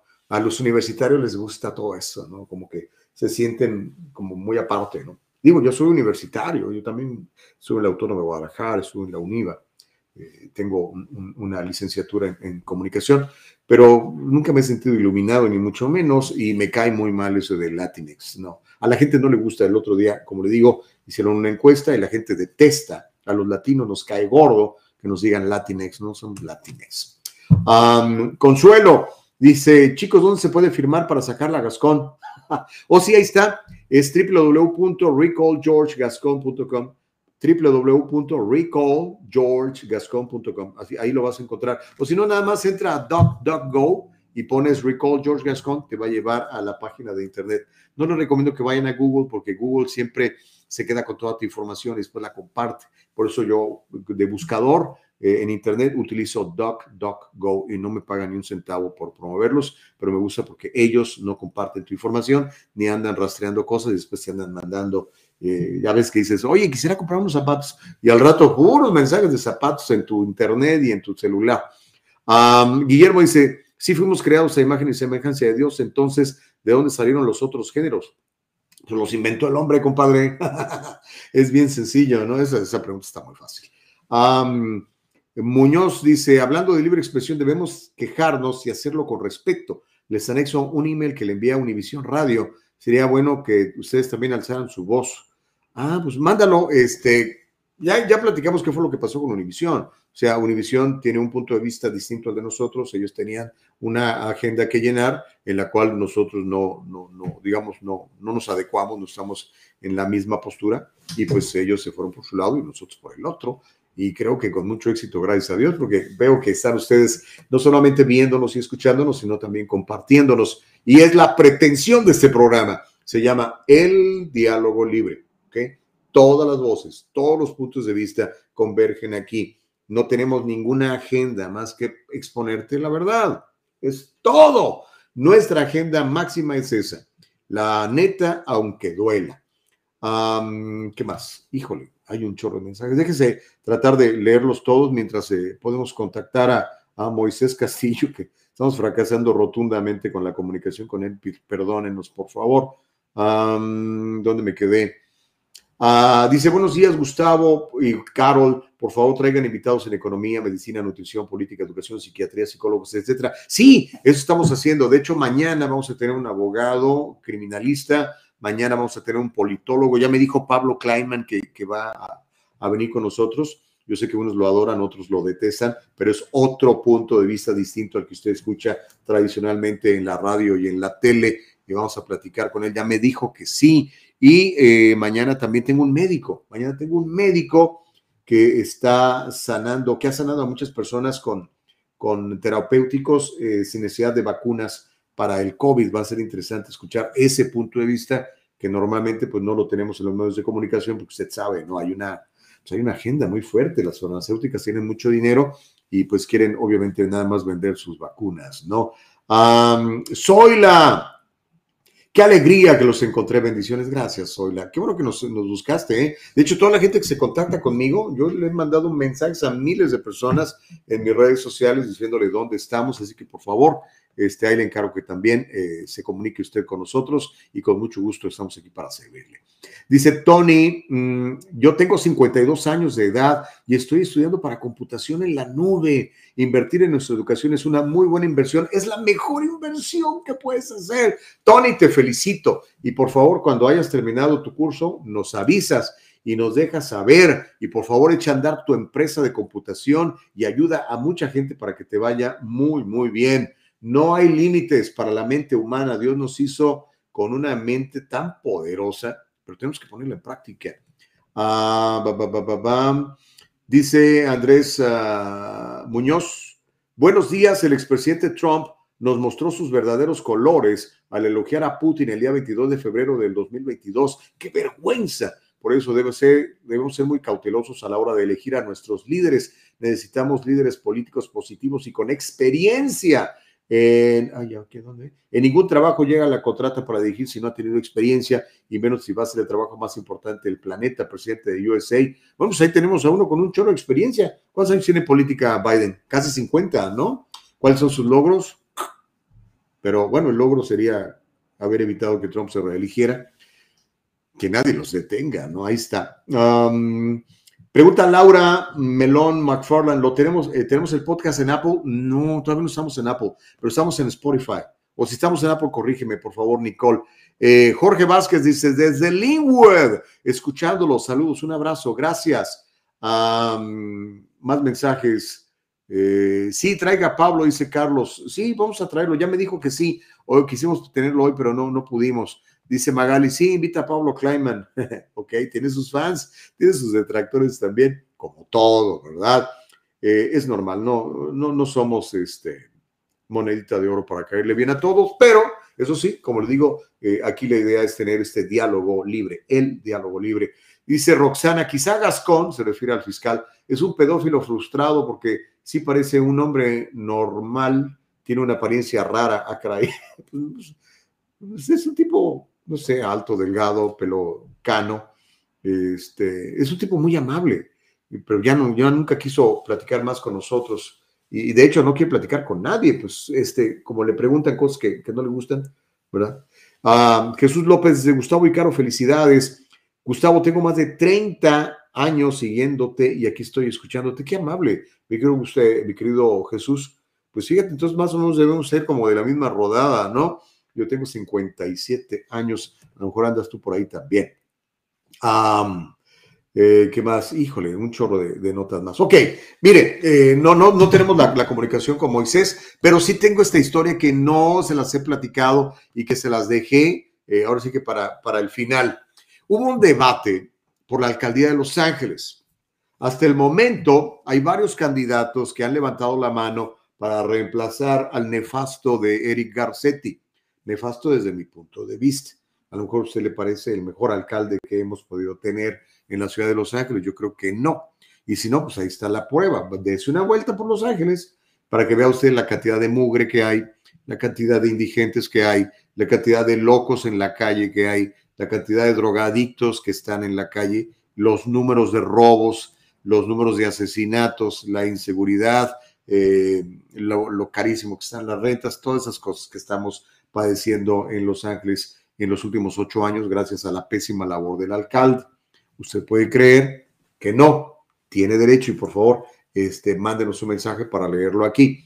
Pero bueno, a donde voy es que el señor ya, gracias a Dios, se va. Ya no se puede reelegir más. Son dos términos máximos, ya lo padecimos ocho años. Ahora hay varios levantando la mano y este, pero pues la verdad, con todo respeto para los candidatos, yo no veo uno que me llene el ojo. Yo no vivo en la ciudad de Los Ángeles, pero vivo en el sur de California, muy cerca de Los Ángeles. Entonces, a mí me interesa que tu ciudad, que nuestra ciudad, que Los Ángeles, la segunda ciudad eh, más importante de los Estados Unidos en población y en creación de riqueza solamente después de Nueva York, pues le vaya bien, que tengamos una ciudad segura, una ciudad donde se pueda caminar, donde se pueda ir a comer, donde puedas tener un negocio sin que lleguen a extorsionarte y que tengamos, eh, pues, seguridad, progreso, ¿no? Entonces, los candidatos que están eh, apuntándose para sustituir a, Garcetti son del mismo corte que Garcetti o peores, ¿ok? Y el martes pasado tuvieron un debate. Entonces, los votantes tuvieron la oportunidad de ver por primera vez a cinco de los principales candidatos a la alcaldía de Los Ángeles. Esto fue el martes por la noche en un debate que los manifestantes interrumpieron con frecuencia. Se volvió, es un desastre. La representante, la congresista Karen Bass, que para muchos es la favorecida por el establishment, ¿okay? el Partido Demócrata, los sindicatos, ¿okay? las corporaciones, aparentemente esa es la candidata que quieren de, de presidente, digo, de, de alcalde Angelino, a esta señora Karen Bass. Mi punto de vista sobre ella, pues lo único que tengo que ver es su récord, ¿ok? No tengo que escuchar sus promesas. Ojo con eso, porque ellos te pueden decir mil cosas, bajarte la luna y las estrellas, pero un político lo que hay que revisarle es su récord, sus antecedentes y sus logros si los ha tenido. Karen Bass es un peligro para la ciudad de Los Ángeles. ¿Por qué? Por su agenda de izquierda, por su agenda en contra de la policía, por su apoyo al al Critical Race Theory. Ella cree que es más importante el color de la piel que el contenido del carácter de las personas. Eso es lo que ella cree. Aunque ahora nos dice que está en favor de más policías, ahora nos dice que está en favor de más seguridad, ahora nos dice que está en favor de que los delincuentes vayan a la cárcel. ¿Por qué dice eso? Porque ya le tomó la temperatura al ciudadano. El ciudadano está harto. El ciudadano está harto de de, de, defunding the police, de reimagine security y todas esas estupideces que nos vendido, nos ha vendido el ala más extrema del Partido Demócrata. Ella lo sabe, pero te garantizo una cosa, en cuanto le dé su voto y ella se convierta en la alcaldesa de Los Ángeles, va a ser exactamente todo lo contrario, te lo garantizo. Así como Biden nos prometió ser un presidente moderado, un presidente demócrata de centro, y ahora vemos que ha abrazado todas las políticas de extrema izquierda de, Bernie Sanders y de Ocasio Cortés. Exactamente lo mismo va a pasar con ella, ¿ok? Le preguntaron a Karen Bass qué haría con la policía, si le quitaría fondos, si los dejaría como está o si aumentaría los fondos. Dijo, aumentaría los fondos y traería 200 policías más. Obviamente dice lo que quiere, lo que la gente quiere escuchar, porque la gente está necesitada de esto. ¿no? A Joe Buscaino, quien fue policía y que algún día fue conservador, después se cambió al Partido Demócrata, también dijo que traería más policías. Kevin de León dijo que dejaría las cosas como están. El abogado de la ciudad, Mike Fewer, también dijo que traería más policías. Y uh, Mel Wilson, que ese sí casi nadie lo conoce, también dijo que traería más policías. Él es actualmente, más bien fue miembro de la Autoridad de Transporte Metropolitano. Y bueno, este, este debate fue en la Universidad de Loyola Marymount. Llegaron los activistas, ya saben, los izquierdistas, los seguidores de Alejandra Ocasio Cortés, uh, defensores de los indigentes, a interrumpir eh, a los candidatos. Y cada vez que hablaban de traer más policía, abucheaban, interrumpían y aquello era una verdadera locura. Pero bueno, esos son los candidatos. Imagínense, Dios nos agarre confesados. Si algo no pasa en Los Ángeles, yo no sé hasta cuándo la gente realmente se va a hartar y eventualmente va a empezar a hacer cosas pues, que convengan, ¿no? Pero esos son los candidatos, ¿eh? No, hay uno por ahí que, que a lo mejor resulta interesante. Este, después le voy a platicar de él, pero digamos, ahorita no tiene los reflectores. De hecho, como se está manejando, las posibilidades serían o que Kevin de León sea el nuevo alcalde de Los Ángeles o la congresista Karen Bass. Y ya sabemos lo que piensan los dos y cuáles son sus posturas. No escuchemos lo que estén diciendo, veamos su récord. Eso es lo que yo siempre le pido. La palabra de Dios dice que por nuestras obras, nuestros frutos seremos conocidos, no por nuestras palabras. Entonces, fíjate lo que han hecho. Fíjate cómo está el distrito de Kevin de León y, y piensa si te gustaría que así fuera toda la ciudad de Los Ángeles. Piensa en lo que ha votado la señora Karen Bass y piensa si te gustaría que así fuera todos Los Ángeles. ¿Mm? Interesante. Participa con nosotros. Uh, eh, dice Danny Girl, Danny, sería bueno un debate con Pablo Clayman, eh, con Juan Carlos o con Gaby. Sería muy bueno porque ninguno de los tres se deja. ok, este, hablando de Juan Carlos, a, lo mejor se, suma, ¿eh? estamos negociando, como le digo. Uh, Rhino dice, sería bueno un debate con Pablo, con Juan Carlos o con Gaby. Pues sí, sería interesante. Eh, Gaby no, por cuestiones contractuales no, no puede estar en el programa. Ella tiene un contrato con, con la televisora y ahí va a seguir por un buen tiempo y deseo que le vaya muy bien. Es mi amiga y la quiero mucho. Aunque obviamente no pensemos igual, tenemos puntos de vista contrastantes, así como con Caro y con mucha gente, con Juan Carlos, que lo considero mi hermano del alma, pero obviamente pues él es, él es más liberal, es más demócrata, yo soy, ya me conoce, yo soy conservador y no me da vergüenza. Hay gente que le da vergüenza decir, porque les hacen la, cancel, la culture cancellation, los borran. De hecho, yo tengo muchos amigos que ya no son mis amigos. Cuando se enteraron que soy conservador, dijeron, ¿cómo te atreves a ser conservador? Pues sí, sí soy conservador, ¿qué quieres que te diga? A Lorenzo Esteban dice, Karen Bass apoyó a Fidel Castro. Sí, es cierto, ella es socialista. Eso es absolutamente cierto, Lorenzo Esteban. Así que ahí ustedes sabrán si lo quieran, la quieren de alcaldesa. Amílcar Morroy dice, necesitamos candidatos conservadores y no payasos. Para payasos, mejor el circo Hermanos Vázquez. Era muy buen circo, todavía existe el circo de los Hermanos Vázquez. Vamos, vamos, vamos al circo Ataide. No será el circo Ataide. Pero gracias a Milcar por tu comentario. Dice Antonia Fonseca, por favor, traiga a Fernando Espuelas. Eso sería muy bueno. También estamos tratando de, traerlo, porque ya ve, también a él también a él le cancelaron el show. Pero bueno, este, sí, me, encantaría tener a Fernando, por supuesto. Eh, es un tipo que, respeto mucho, con el cual no estoy de acuerdo casi nada, pero lo respeto mucho. ¿Qué más? Híjole, es que hay muchísimos mensajes. Eh, dice la periodista Palmira Pérez, sería buena contraparte en su programa, señor Gustavo. ¿Sabes que ya, ya hablé con Palmira y dijo que va a venir? También va a estar con nosotros Palmira Pérez, ¿ok? Ella actualmente conduce un noticiario a nivel nacional para la cadena de Estrella. Dice Daniel Negrete, eres trompita Gustavo, no conservador. Oh, pues a lo mejor tú sabes más que yo, Daniel. yo me considero conservador, ¿ok? Eh, de, Trump me gustan muchas cosas, hay otras cosas que no me gustan. Eh, como todo, ¿no? ¿no? No puedes querer al 100% de las acciones de alguien, pero de, Trump me gustó mucho la economía que nos dejó hasta que la destruyeron con el encierro por la pandemia, pero me gustó mucho que hubo niveles bien bajísimos de desempleo entre nuestra comunidad. Muchos negocios hispanos florecieron, muchos negocios de mujeres florecieron. Lo que pasa es que eso no, no lo dicen en, en, en, el big media, porque pues, la retórica es pegarle a, a la naranjada pero no, no, no soy trompista, pero sí soy conservador, hermano. Dice Josefina, no, Juan Carlos no suma, es muy tibio. Ay, Dios mío de vida, la gente es brava. ¿Qué más dice aquí? hombre, Juan Carlos es bien peleonero. Tócale lo que, lo que le preocupa y lo defiende con uñas y dientes. Nos agarramos del chongo a veces, este, pero igual lo quiero mucho.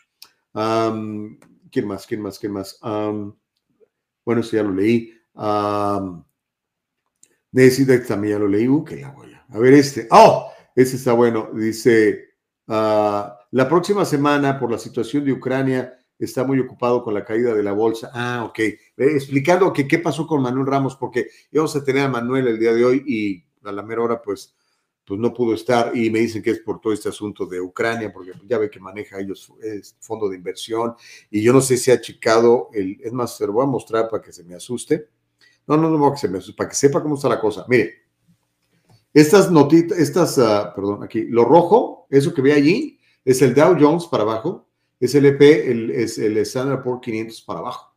¿Ok? Entonces, cuide mucho lo que está pasando con sus finanzas. Y sí, sí está afectando durísimo, sobre todo si usted tiene planes variables, como 401ks, 403bs, ahorita está perdiendo usted lana. Por eso siempre busque el mercado index. Bueno, es algo que yo siempre recomiendo, ¿verdad? A lo mejor porque yo los hago, pero este, no, los hago porque son muy buenos, eh, porque siempre gana y nunca pierde, ¿ok? Cuando quiera, ya sabe, hable conmigo.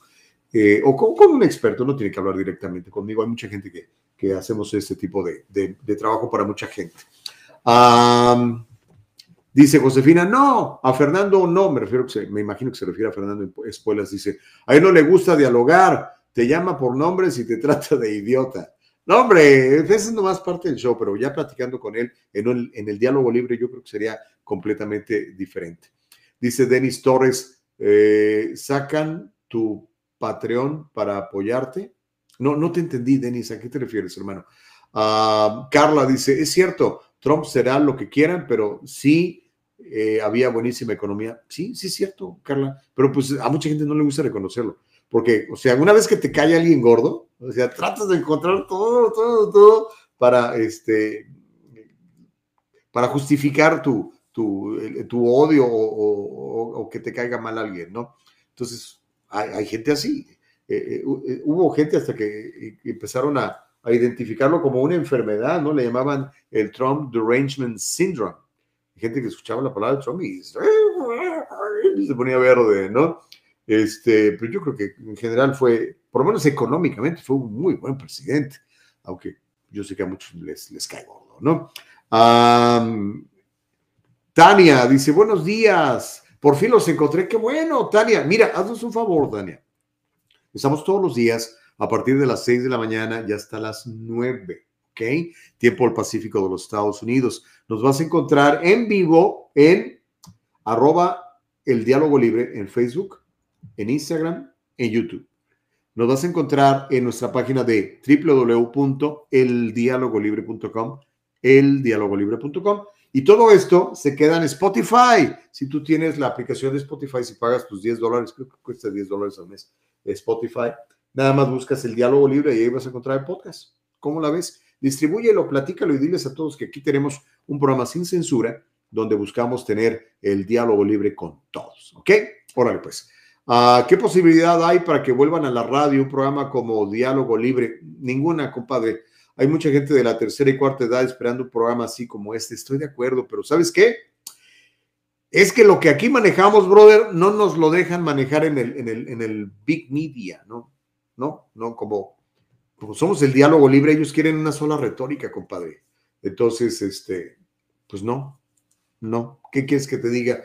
Eh, la única manera sería que comprara yo una estación de radio, pero fíjate que yo creo que el radio está desapareciendo y la gente está volteando a, a medios alternativos como este. De hecho, te puedo decir que ya casi, ya casi, mira, apenas en nuestro cuarto programa, ya casi tenemos la misma cantidad de audiencia en esas plataformas que la que teníamos en, en la otra plataforma. Imagínate. Y obviamente la vamos a superar. ¿Por qué? Porque es el diálogo libre y la gente está necesitada de información y de plataformas en donde se pueda platicar con libertad, sin temor a la censura, sin temor a la cancelación, sin temor a que te, te estigmaticen. Y eso es lo que buscamos aquí, tener el diálogo libre con todos. Ah, Magali Luna dice, President Trump, best president ever. Órale. ¿En serio, Magali? ¿Eso crees tú? ¿No tienes miedo que te, te borren de la lista de Navidad y ya no te vuelvan a hablar tus amigas? You'll need to unlock your iPhone first. Ay, nos están vigilando, estos teléfonos nos están vigilando todo el tiempo. De repente empieza a hablar la cosa esta, ¿no? Interesante tu punto de vista. Dice Rose González, saludos. Gus, sigue adelante. Hey, thank you so much. Muchísimas gracias, Rose González. Sí, lo, lo vamos a hacer. Tenemos un compromiso con, con usted, tenemos un compromiso con el diálogo libre. Eso es lo único que le pido. Considere siempre el diálogo libre. No se cierre, no, no descalifique. Escuchemos la otra parte y podemos llegar a consensos. Nadie tiene, creo yo, la verdad absoluta, son opiniones, pero lo que sí buscamos aquí es tener el diálogo libre. Dice Patricia González, ¿a poco sí? Ahorita estamos 90. Ahorita, imagínate, en vivo nada más aquí. Ahora imagínate cuando esto se reproduce en todas las demás redes sociales. Estamos alcanzando decenas de miles, gracias a Dios y gracias a usted.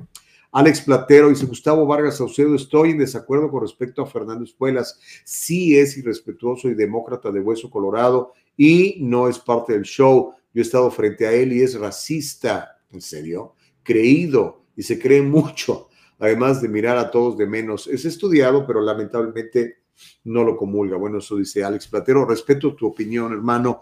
Eh, yo he platicado muchas veces con, con Fernando. Como te digo, tenemos puntos de vista eh, muy distintos, a veces eh, francamente encontrados, pero pues, me parece un tipo afable, amable, hemos comido hasta juntos, pero pues no sé, ahora sí que cada quien tendrá su opinión y una cosa que sí respetamos aquí es la opinión de cada quien.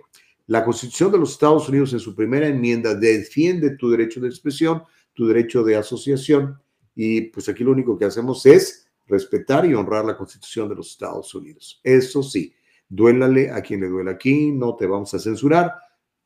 Créeme lo que no, no te vamos a censurar, cualquiera sea tu punto de vista, todos los puntos de vista convergen aquí porque buscamos tener el diálogo libre.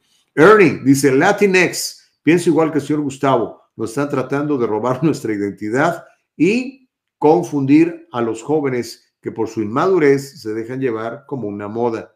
Ernie, eres de los míos, hay gente que piensa distinto a ti y a mí, y también es respetable, pero sí creo que eso de Latinx es andar queriendo reinventar el agua tibia. Olvídense de eso, somos latinos, somos hispanos, al final todos somos seres humanos. Yo creo, bueno, no creo, yo sé que cuando Dios nos hizo, nos hizo a su imagen y semejanza y no se fijó en los colores. Y yo creo que la gente no debe de identificarse por el color de su piel, sino por el contenido de su carácter. Y esto no es mío, Solo estoy diciendo de parte de Don Martin Luther King Jr., uno de los hombres en la historia de la vida que más admiro.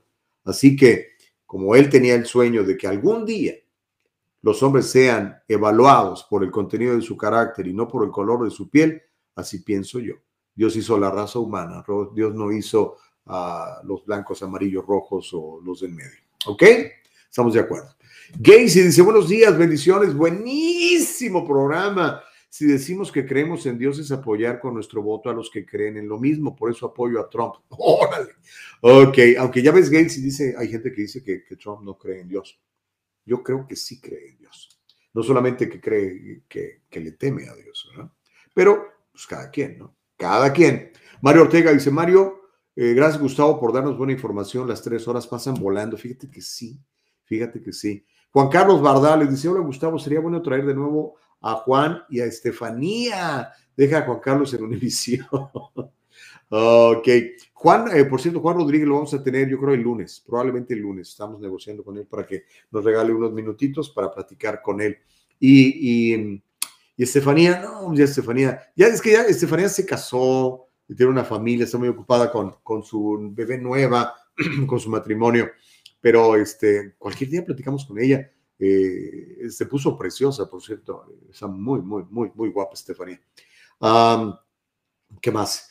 Eh, Lorenzo dice, ayer miré que tenían 400 views en YouTube. Dejen like en YouTube. Fíjate, nada más. Eh, ahora, los, los, likes se multiplican por views, que es otra cosa muy, muy diferente. Y como te digo, estamos en Instagram, YouTube, Facebook, estamos en la página de eldialogolibre.com y además estamos en el podcast, que ese está teniendo, gracias a Dios, también muchísimas eh, repercusiones, muchísimas reproducciones. Si tú vas a Spotify, si tienes la aplicación de Spotify en tu teléfono, nada más pones el diálogo libre y nos puedes escuchar eh, después de que salimos en vivo, ¿ok?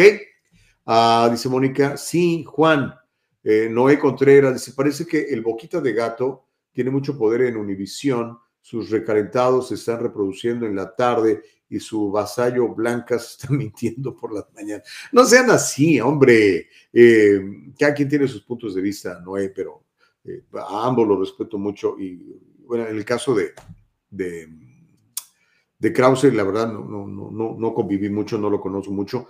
Eh, nos, nos, tocó, con, ¿cuándo nos tocó compartir micrófonos? O cuando, cuando las elecciones de, eh, anteriores estábamos cubriendo en vivo, cuando Trump gana la, la, presidencia. Creo que fue el día que más tiempo pasé con él, pero no, no lo conozco mucho. Y a Lalo sí lo conozco de toda la vida. Es un buen amigo. Hemos jugado juntos fútbol. hemos incluso participado en proyectos juntos. es un tipo que respeto mucho, Lalo, Lalo también. Uh, Miriam dice, Dios nos rija y gobierne, Gus. Pues sí, así es, por lo menos así debiera ser. boquita de gato, no sean así. Guillermo Hernández dice, Pablo Kleiman le cerraba el micrófono y me bloqueó en Facebook y en Twitter. En cambio, Gustavo Vargas es todo un señor. Ay, Guillermo, este, pues, ¿qué, ¿qué, le habrás dicho a Pablo, que lo hiciste enojar? Vamos a traerlo a Pablo también, les prometo que vamos a tener. De hecho, ya platiqué con él, te le mandé un mensaje. Es más, mira, te voy a leer hasta lo que me puso. Me dice, Gustavo, mañana tengo unos minutos, podemos platicar. Ok, chido. Eh, eh, para que le reclames ahí personal, personalmente, Guillermo, me encanta eh, que sean así. Qué bueno. híjole, sigan comentando, por favor. Griselda dice, ¿en serio, Gustavo? ¿Crees que Trump cree en Dios? Por favor. Eh, pues no sé, mira, yo he visto videos que, que, pues no están a la vista, bueno, sí están a la vista del público si los buscas, ¿verdad? Pero que no, no, te los pasaban en, en, los medios tradicionales. Los medios tradicionales estaban en contra del presidente Trump, no me van a decir que no. Este, entonces, pues trataban de encontrar que cualquier cosa, ¿no? Que si se despeinó, que, que si Melania no le agarró la mano, que se empujó al presidente no sé dónde, siempre cosas así, ¿no? Pero he visto videos de, en donde hay personas orando con él y por él, sí, poniéndole manos y todo este rollo. Este, pues ahí están las evidencias. Yo, yo creo que él sí cree en Dios, pero pues, no lo sé. No lo conozco, nunca viví con él, no he platicado con él. Me encantaría algún día poderlo entrevistar, debe ser una entrevista fantástica. Ah, dice, me créeme que no te perdiste de gran cosa con respecto a León. Ay, Josefina, no sean así. Eh, dice, elegimos al señor Donald Trump y nos metió a toda la familia a trabajar en la Casa Blanca. Fue y ha sido muy narcisista. Ahora resulta que es un angelito anaranjado. no, no creo que sea un angelito anaranjado. Y de que metió a trabajar a toda su familia, pues sí, yo creo que se, rodeó de, pero pues, a mí su hija me parece súper capaz, súper, súper capaz. ¿eh? El día que ella quiera ser presidente de este país, yo creo que tiene buenas posibilidades de ganar. La, la muchacha está, eh, ¿cómo se llama? Ivanka, me parece muy capaz. Y el, el, marido de ella también parece un tipo muy preparado. Y así de que los puso a trabajar, pues a lo mejor sí, pero no cobraban. ¿eh? De hecho, el presidente Trump regalaba su sueldo. ¿eh? No sé si ustedes sabían eso. Eh, lo dijo alguna vez, casi nadie lo peló, porque pues de lo que se trata era de pegarle al anaranjado, pero hizo cosas interesantes, hermano. Eh, obviamente, de que es un narcisista, yo creo que sí, le gusta mucho el spotlight, sí le gusta, sí le gusta. Estamos de acuerdo en eso. dice Norma, así cree en el dios Trump. ok, Norma. Este, Griselda, Dice, ¿en serio crees que Trump cree en Dios? Por favor. Eh, híjole, se está calentando el chocolate muy sabroso. Dice, dice Muñoz, pero que comiences desde abajo, como cualquier hijo de vecino. ¿A, a, quién, te, refieres, hermano?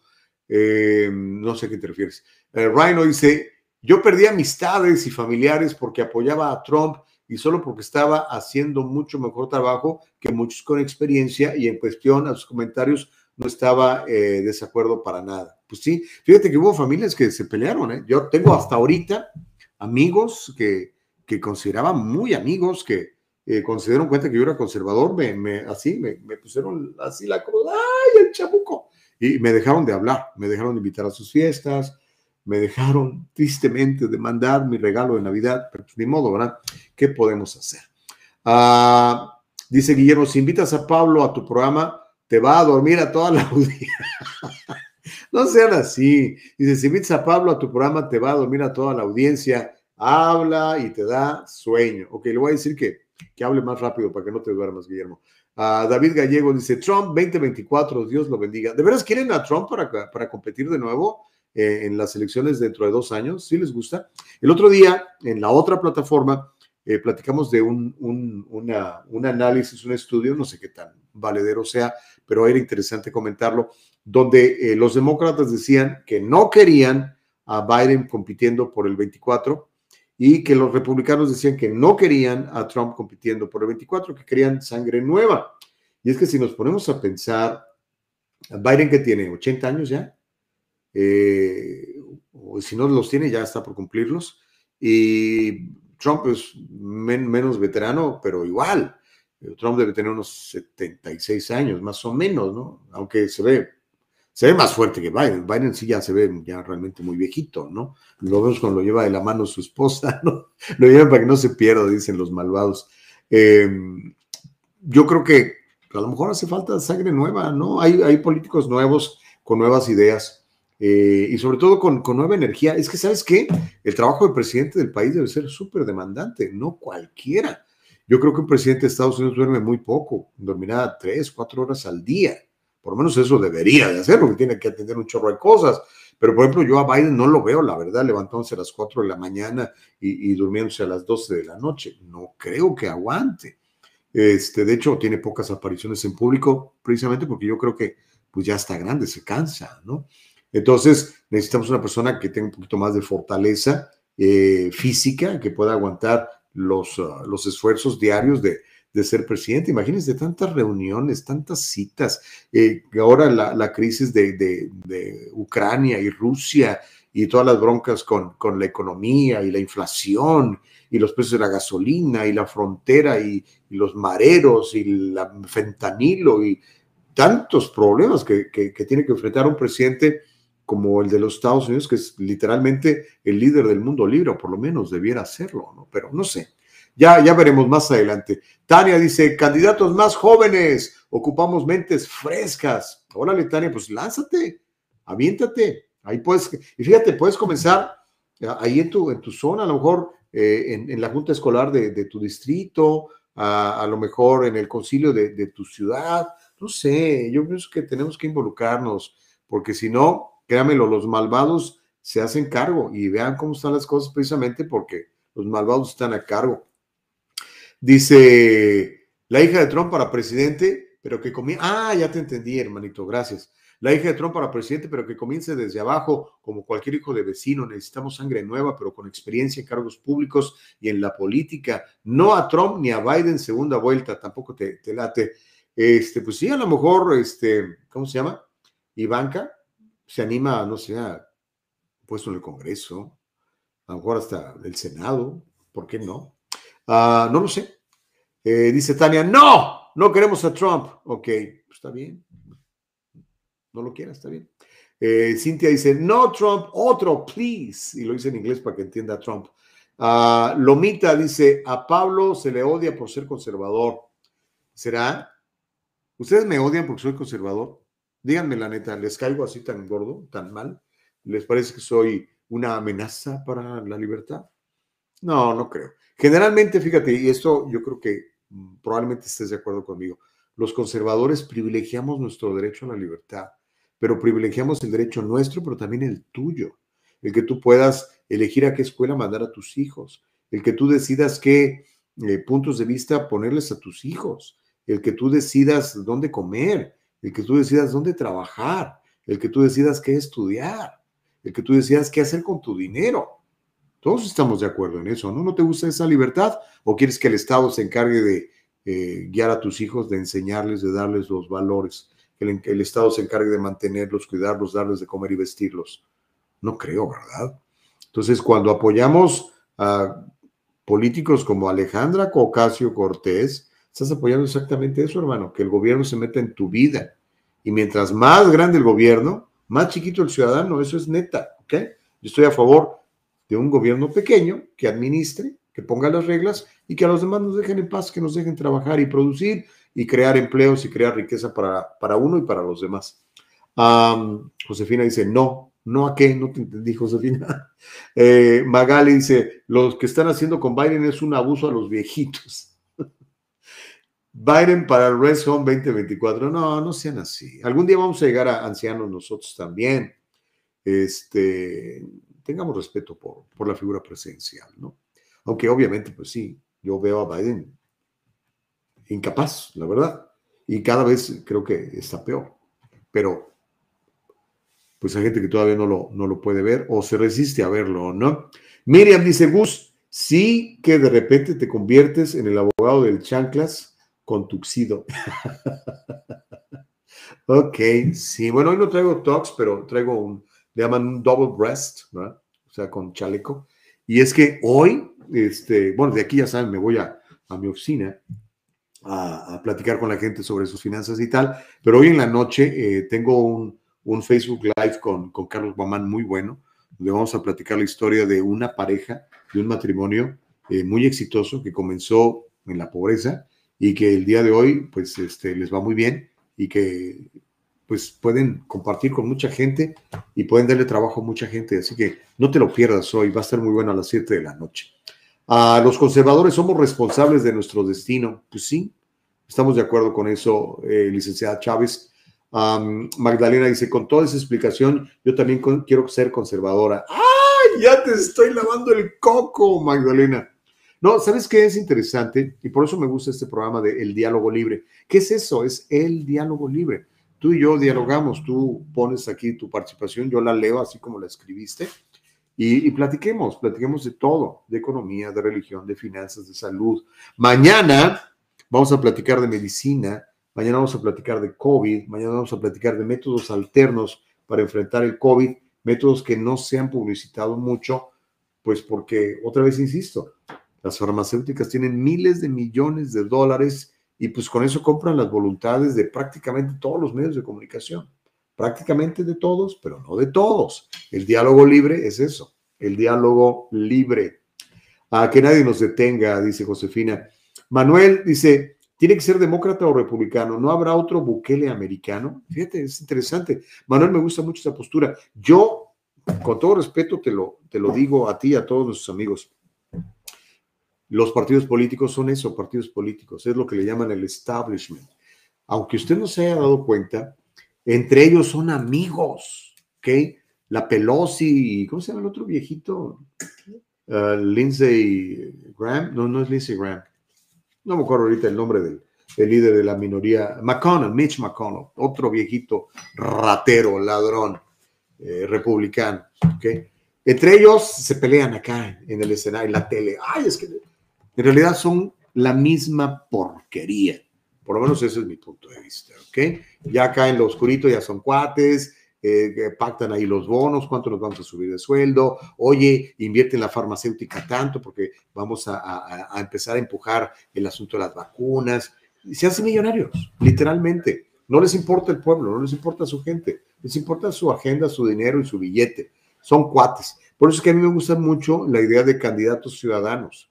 Por eso, eh, por eso Trump ganó cuando ganó porque no era un republicano. Él corrió por el partido, digo, se postuló por el Partido Republicano porque se tenía que postular por algún partido, ¿no? Pero ni los republicanos lo quieren, me refiero a los políticos republicanos. ¿Por qué? Porque se sale del molde, ¿ok? Es un candidato ciudadano. Yo creo mucho en los candidatos ciudadanos. Hay un candidato ciudadano que me gusta mucho para California. El otro día lo entrevistamos, se llama Anthony Trimino. Te pido que le, sigas la huella me, encantan sus puntos de vista y sus posturas, lo que está diciendo. Todavía no estoy listo para endosarlo, pero me gusta mucho lo que dice, me llama la atención. No es un político, es un candidato ciudadano. Necesitamos cambios porque este señor que tenemos ahorita es un terrible peligro para la humanidad. Me refiero al, ¿cómo se llama el emperador? El emperador de California, el señor Gavin Newsom, su graciosa majestad, Gavin Newsom, emperador de California. José dice, hola Gus, yo soy conservador, pero no republicano. Ahí está. Tampoco demócrata, simplemente estaré a favor de quien haga y trabaje para el bienestar del pueblo y para eso tenemos que conocer a los políticos, su pasado y su presente, no lo que te están diciendo. Ahorita está, como les digo, está Karen Bass. Karen Bass llama? que quiere ser alcaldesa de Los Ángeles. Es una señora comunista, amiga en su tiempo de Fidel Castro, favorecedora de Black Lives Matter, favorecedora del Walk Movement, favorecedora del Critical Race Theory en las escuelas. Ahorita está diciendo que quiere más policías porque sabe que la gente está harta y, y ya espantada con tanta violencia. Entonces te dice lo que quiere, lo que la gente quiere escuchar, pero a la hora de los trancazos son lobos rapaces disfrazados con piel de oveja. Ah, dice Magali, Gustavo no lo digo como ofensa, sino que la verdad, el señor Biden no está del todo bien, pero oro para él para que no haga malas decisiones. Sí, Magali, estamos de acuerdo. No, y no es ofensa, o sea, a veces es burla nada más. Eh, Amilcar dice, necesitamos tener límites de términos para los políticos. Estoy de acuerdo completamente contigo. Y si algunos se convierten en dinosaurios y nunca dejan el poder, si no miren a Maxine Waters, otra señora corrupta, otra señora cómo se ha hecho de, se millonaria y tiene uno de los distritos más pobres de California, con un nivel de pobreza extrema, con un nivel de drogadicción brutal, con un nivel de paternidad irresponsable brutal, con un nivel de indigencia brutal y de criminalidad. Pero la señora, vive como emperatriz y también tiene como 1500 años en el gobierno, tiene razón, y como esos muchos, republicanos y demócratas, ¿ok? Uh, dice Trimino que comience como concejal, pues no sería mala idea, lo que pasa es que él no vive en Los Ángeles, él vive en el condado de Orange. Dice una pregunta, señor Gustavo, si el problema en Ucrania sigue escalando como deberíamos irnos preparando, aparte de orar a Dios, el país Chile suena bien como plan C, que Dios ilumine la mente de los líderes mundiales para la paz del planeta. Feliz día. híjole, este, si siguiera escalando, yo espero que no escale. La, la, neta, yo creo que, es más, yo creo que no va a escalar más allá de lo que estamos viendo. ¿Por qué? Porque pues, a nadie le conviene una conflagración mundial, nos destruiríamos todos, literalmente. O sea, estamos a que apachones un botón y cae un misil y destruye Europa, y apachones otro botón, cae un misil y destruye Nueva York literal. Cae otro misil, cae en Moscú y destruye Moscú. Pues, ¿quién quiere eso? Nadie quiere eso. No, yo, yo creo que aquí se va a calmar todo. Eh, los rusos se van a quedar con esos pedacitos que han eh, que, habían tenido históricamente y que ahora están reclamando y tienen el músculo, pues tienen las pistolotas para hacerlo. Ucrania es así chiquitito y este y Estados Unidos yo creo que no se va a meter más allá de sanciones económicas. Y Europa pues no tiene la fuerza. Macron no lo veo con los tamaños. Este, de hecho, me parece bastante pusilánime el líder de los franceses. Pero en fin, este, eh, confiemos en que no sea así. Y obviamente, pues sí, no paren de orar a Dios. La oración puede mucho, dice la oración del justo puede mucho. El problema es que la gente oye oración y se imagina religión. No tiene nada que ver una cosa, Dios con la religión, créeme. Dios no vino aquí para implantar ninguna religión. Dios quiere tener una relación personal contigo, eso es todo. Y que lo conozcas necesitamos tener límites de, sí, necesitamos tener límites de términos. Eso también es absolutamente cierto para evitarnos a las Pelosis y a los Bidens y a los Mitch McConnell y a, ¿cómo se llama la señora? Que todavía dice que ser senador otros cuatro años. ¿Qué onda? No, por favor, no. Y no tanto por, porque esté grande de edad, no, sino por la cantidad de compromisos que tiene. Esa señora también se volvió recontra supermillonaria en su puesto, ella, de su familia. No, gente corrupta. Cuatro años y para afuera, máximo ocho y ya, otra cosa, oiga. Ah, dice, lo que pasa es que Pablo no tiene pelos en la boca. Oh, me, te refieres a Pablo Kleiman. Dice, y no se detiene por nadie y tú, mi querido Gus, eres al menos en tus programas tratas de ser más neutro. Mira, no es que quieras ser neutral, porque en realidad es imposible ser neutral. Yo tengo mis valores, los defiendo. Tú sabes cuáles son. La libertad por encima de todo y la imagen y semejanza de Dios que creo que Dios nos dio a todos. Entonces, esas son mis, son mis premisas, fundamentales para platicar de, lo que sea. Em, pero me gusta el diálogo libre. O sea, quiero escucharte. Queremos escucharnos a todos. El diálogo libre siempre hay que privilegiarlo. Se me está acabando el tiempo. Comenta rápido porque ya me voy. Eh, Carlos dice, perdón mi ignorancia, pero ¿qué pasó con la KTNQ y su participación en ella por las... Ay, ya se me borró. Aquí está, por las mañanas junto con Gaby. Los he estado esperando y ya no los escucho. Es que estamos aquí, Carlos. Ya no estamos con ellos, ¿ok? Ya no estamos con ellos. Ahora es el diálogo libre y nos vas a encontrar en Facebook, Instagram y YouTube como arroba el diálogo libre. Nos vas a escuchar en nuestra página de internet en www.eldialogolibre.com y todos los programas se quedan de forma de podcast en Spotify. Si tienes Spotify, este, nada más buscas el diálogo libre, ahí vas a encontrar todos los programas. Desde el primero que hicimos el lunes hasta hoy que es el cuarto, ¿ok? Y cada vez creciendo, la comunidad está creciendo y esto, esto, nada nos detiene, nada nos para, nada nos detiene. Créemelo. Y por eso estamos usando Spotify y estamos usando nuestra página de internet por si algún día los amos del universo, los dueños de Facebook y todos estos nos quieren censurar, pues no nos importa, porque ya tenemos nuestra página y nuestra plataforma propia. Pero por ahora seguimos utilizando estas redes sociales eh, tradicionales, por llamarlo de alguna manera, como YouTube, Facebook e Instagram. ¿Ok? Eh, ellos siguen por su lado, nosotros por el nuestro. Eh, Gaby tiene un contrato de televisión con ellos que lo, lo, tiene que honrar y, este, y los demás, pues acá estamos en, en el equipo. ¿Ok? A Cristina dice, hablando de escuelas, mi hija está en preparatoria y dice que la mayoría de maestros en clase se la pasan hablando de ellos mismos y otras cosas que de la clase y luego los presionan cuando ellos no hacen su trabajo. Cristina, mi recomendación, involúcrate en la educación de tu hija, ve a las juntas, platica con los maestros, mándales correos electrónicos, organízate con mamás de familia que se preocupa por sus hijos, hagan un frente común y háganles cumplir con la promesa de educar a sus hijos. Asegúrate que están leyendo porque les dan cada cosa a leer a los chavos. Asegúrate que están leyendo y que están viendo y lo que te parezca que es destructivo para tu hija, diles, reclámales y peleales. Ellos viven de tus impuestos. De hecho, el otro día, platicando con alguien de las escuelas charter, me decía que más o menos invertimos 32 mil dólares, 32 mil dólares por estudiante en el Distrito Escolar Unificado de Los Ángeles. Ponle que no fueran 30 mil, que fueran la mitad, que fueran 16 mil. ¿Tú crees que tu hija está recibiendo una calidad de 16 mil dólares al año en educación? Por supuesto que no. La educación que les dan es pues, francamente lamentable y pobre, pero tienes que involucrarte, Cristina. Si no te involucras, nunca va a pasar nada. Si no te, te, eliges como miembro de la Junta Escolar de tu distrito, como representante, como advocate, como dicen en inglés, no va a pasar nada, papás. Si no se involucran, a sus hijos se los va a cargar el payaso. Desde ahorita se los digo. O si no, no te quieres involucrar tanto, pues invierte en una educación privada, pero pues es cara, es bien cara. Pregúntamelo a mí. Eh, vale la pena, pero sí es caro. Um, lo que pasa, no, eso ya lo leí. Este, así que por favor, in, in, involúcrense, por favor, involúcrense. Um, ¿Qué más? No, pues ya, ya me voy, oiga.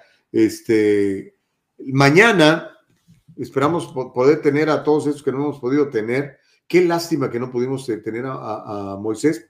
Nunca, nunca se pudo eh, como, contactar, no sé qué le pasó. Y pero bueno, esperamos, le, le, ofrezco nuestras disculpas, por favor. Dice Ramón, mmm, si Rusia ataca a otro país como Polonia, por ejemplo, u otro país miembro de la OTAN, entonces sí, a rezar, sí, pero no creo que ataquen a, los polacos. No, no, no lo veo, pero pues no sabes, ¿no? No sabemos qué, qué planes traiga el, el señor Vladimir Putin, pero sí hay que estar muy, muy atento y, este, y sobre todo, pues que reine la cordura, ¿no? Eh, Biden tiene que, tiene que ponerse más firme.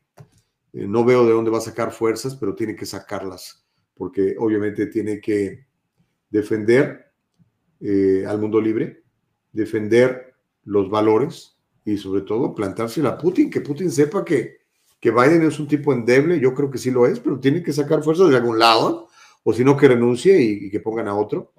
Bueno, si, renuncio, si renuncian, poner a Kamala Harris. ¡No! Mejor que se quede eh, nuestro querido Uncle Joe. Sí, Kamala, nada que ver. Yo no sé cómo se les ocurrió ponerla de vicepresidente, pero en fin. Nos vamos. Le voy a invitar a que el día de mañana a las 6 de la mañana se conecte. Tenemos el diálogo libre. Nos puede encontrar en el dialogolibre.com. Nos puede encontrar en arroba el diálogo libre en Instagram, en Facebook y en YouTube. Y también nos vas a encontrar en Spotify. Así que si tienes la aplicación de Spotify en tu teléfono inteligente, lo único que tienes que buscar es el diálogo libre y nos vas a poder escuchar todos los días. Se quedan los programas allí para que tú también los puedas escuchar y puedas participar de ellos. Ramón García Rubio dice, muy buen día, Gus, muy buen día para ti también. Queremos agradecer a todos los comentarios, los cientos de comentarios que tenemos en el chat. Eh, creo que los leímos, si no todos, casi todos. Sigan, por favor, eh, pasando la voz, sigan haciendo saber a toda la gente que encuentra una plataforma que se llama el Diálogo Libre, en donde podemos platicar, donde podemos traer los temas importantes a la palestra y donde vamos a tener expertos también para platicar de diferentes temas. Antes de irme, dice Eva Sánchez, hola Gustavo, yo tengo un fondo mutuo, es bueno meterle más en ese momento. Tendría que sentarme contigo para ver de específicamente tu caso, porque no, no quiero dar una, una generalidad. Lo que sí es que los, los programas variables ahorita están perdiendo porque el mercado está mal, el SP500 está decayendo, el, el Dow Jones también, el Nasdaq. Entonces, más bien sería platicar personalmente para ver cuáles son tus metas, porque a lo mejor si, si estás joven, Eva, pues tienes 10, 15 años para recuperar las pérdidas, pero si ya no tienes mucho tiempo para esperar, a lo mejor lo que te conviene son otros vehículos, otros productos. Pero mándame un mensaje y con mucho gusto platicamos. Y hoy en la noche a las 7 le vamos a esperar junto con Carlos Guamán en la plataforma de Facebook eh, y también de YouTube. Vamos a estar platicando con un matrimonio extraordinario, dos jóvenes empresarios que empezaron prácticamente más que con una idea muy grande, con mucha pobreza y mucha necesidad. Hoy en día son, son grandes personajes de la industria de, de las bienes raíces y nos van a enseñar cómo le hicieron para que tú también aprendas, te motives, te inspires y hagas lo que todo el mundo podemos hacer, que es tener una buena vida en este país o en cualquier país, pero si estás en Estados Unidos se vuelve muchísimo, muchísimo más fácil.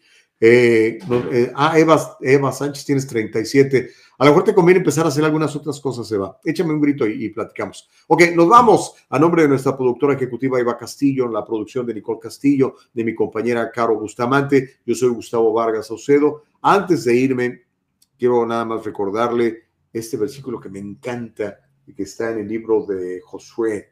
Dice que te esfuerces y que seas valiente, que Dios está contigo. Así que por favor esfuérzate, sé valiente, no tengas miedo. Dios te hizo fuerte, poderoso a su imagen y semejanza y estás listo para grandes cosas, compadre. Estás listo para grandes cosas, comadre. Así que nadie te detenga. Son las nueve de la mañana. Hasta pronto. Bye.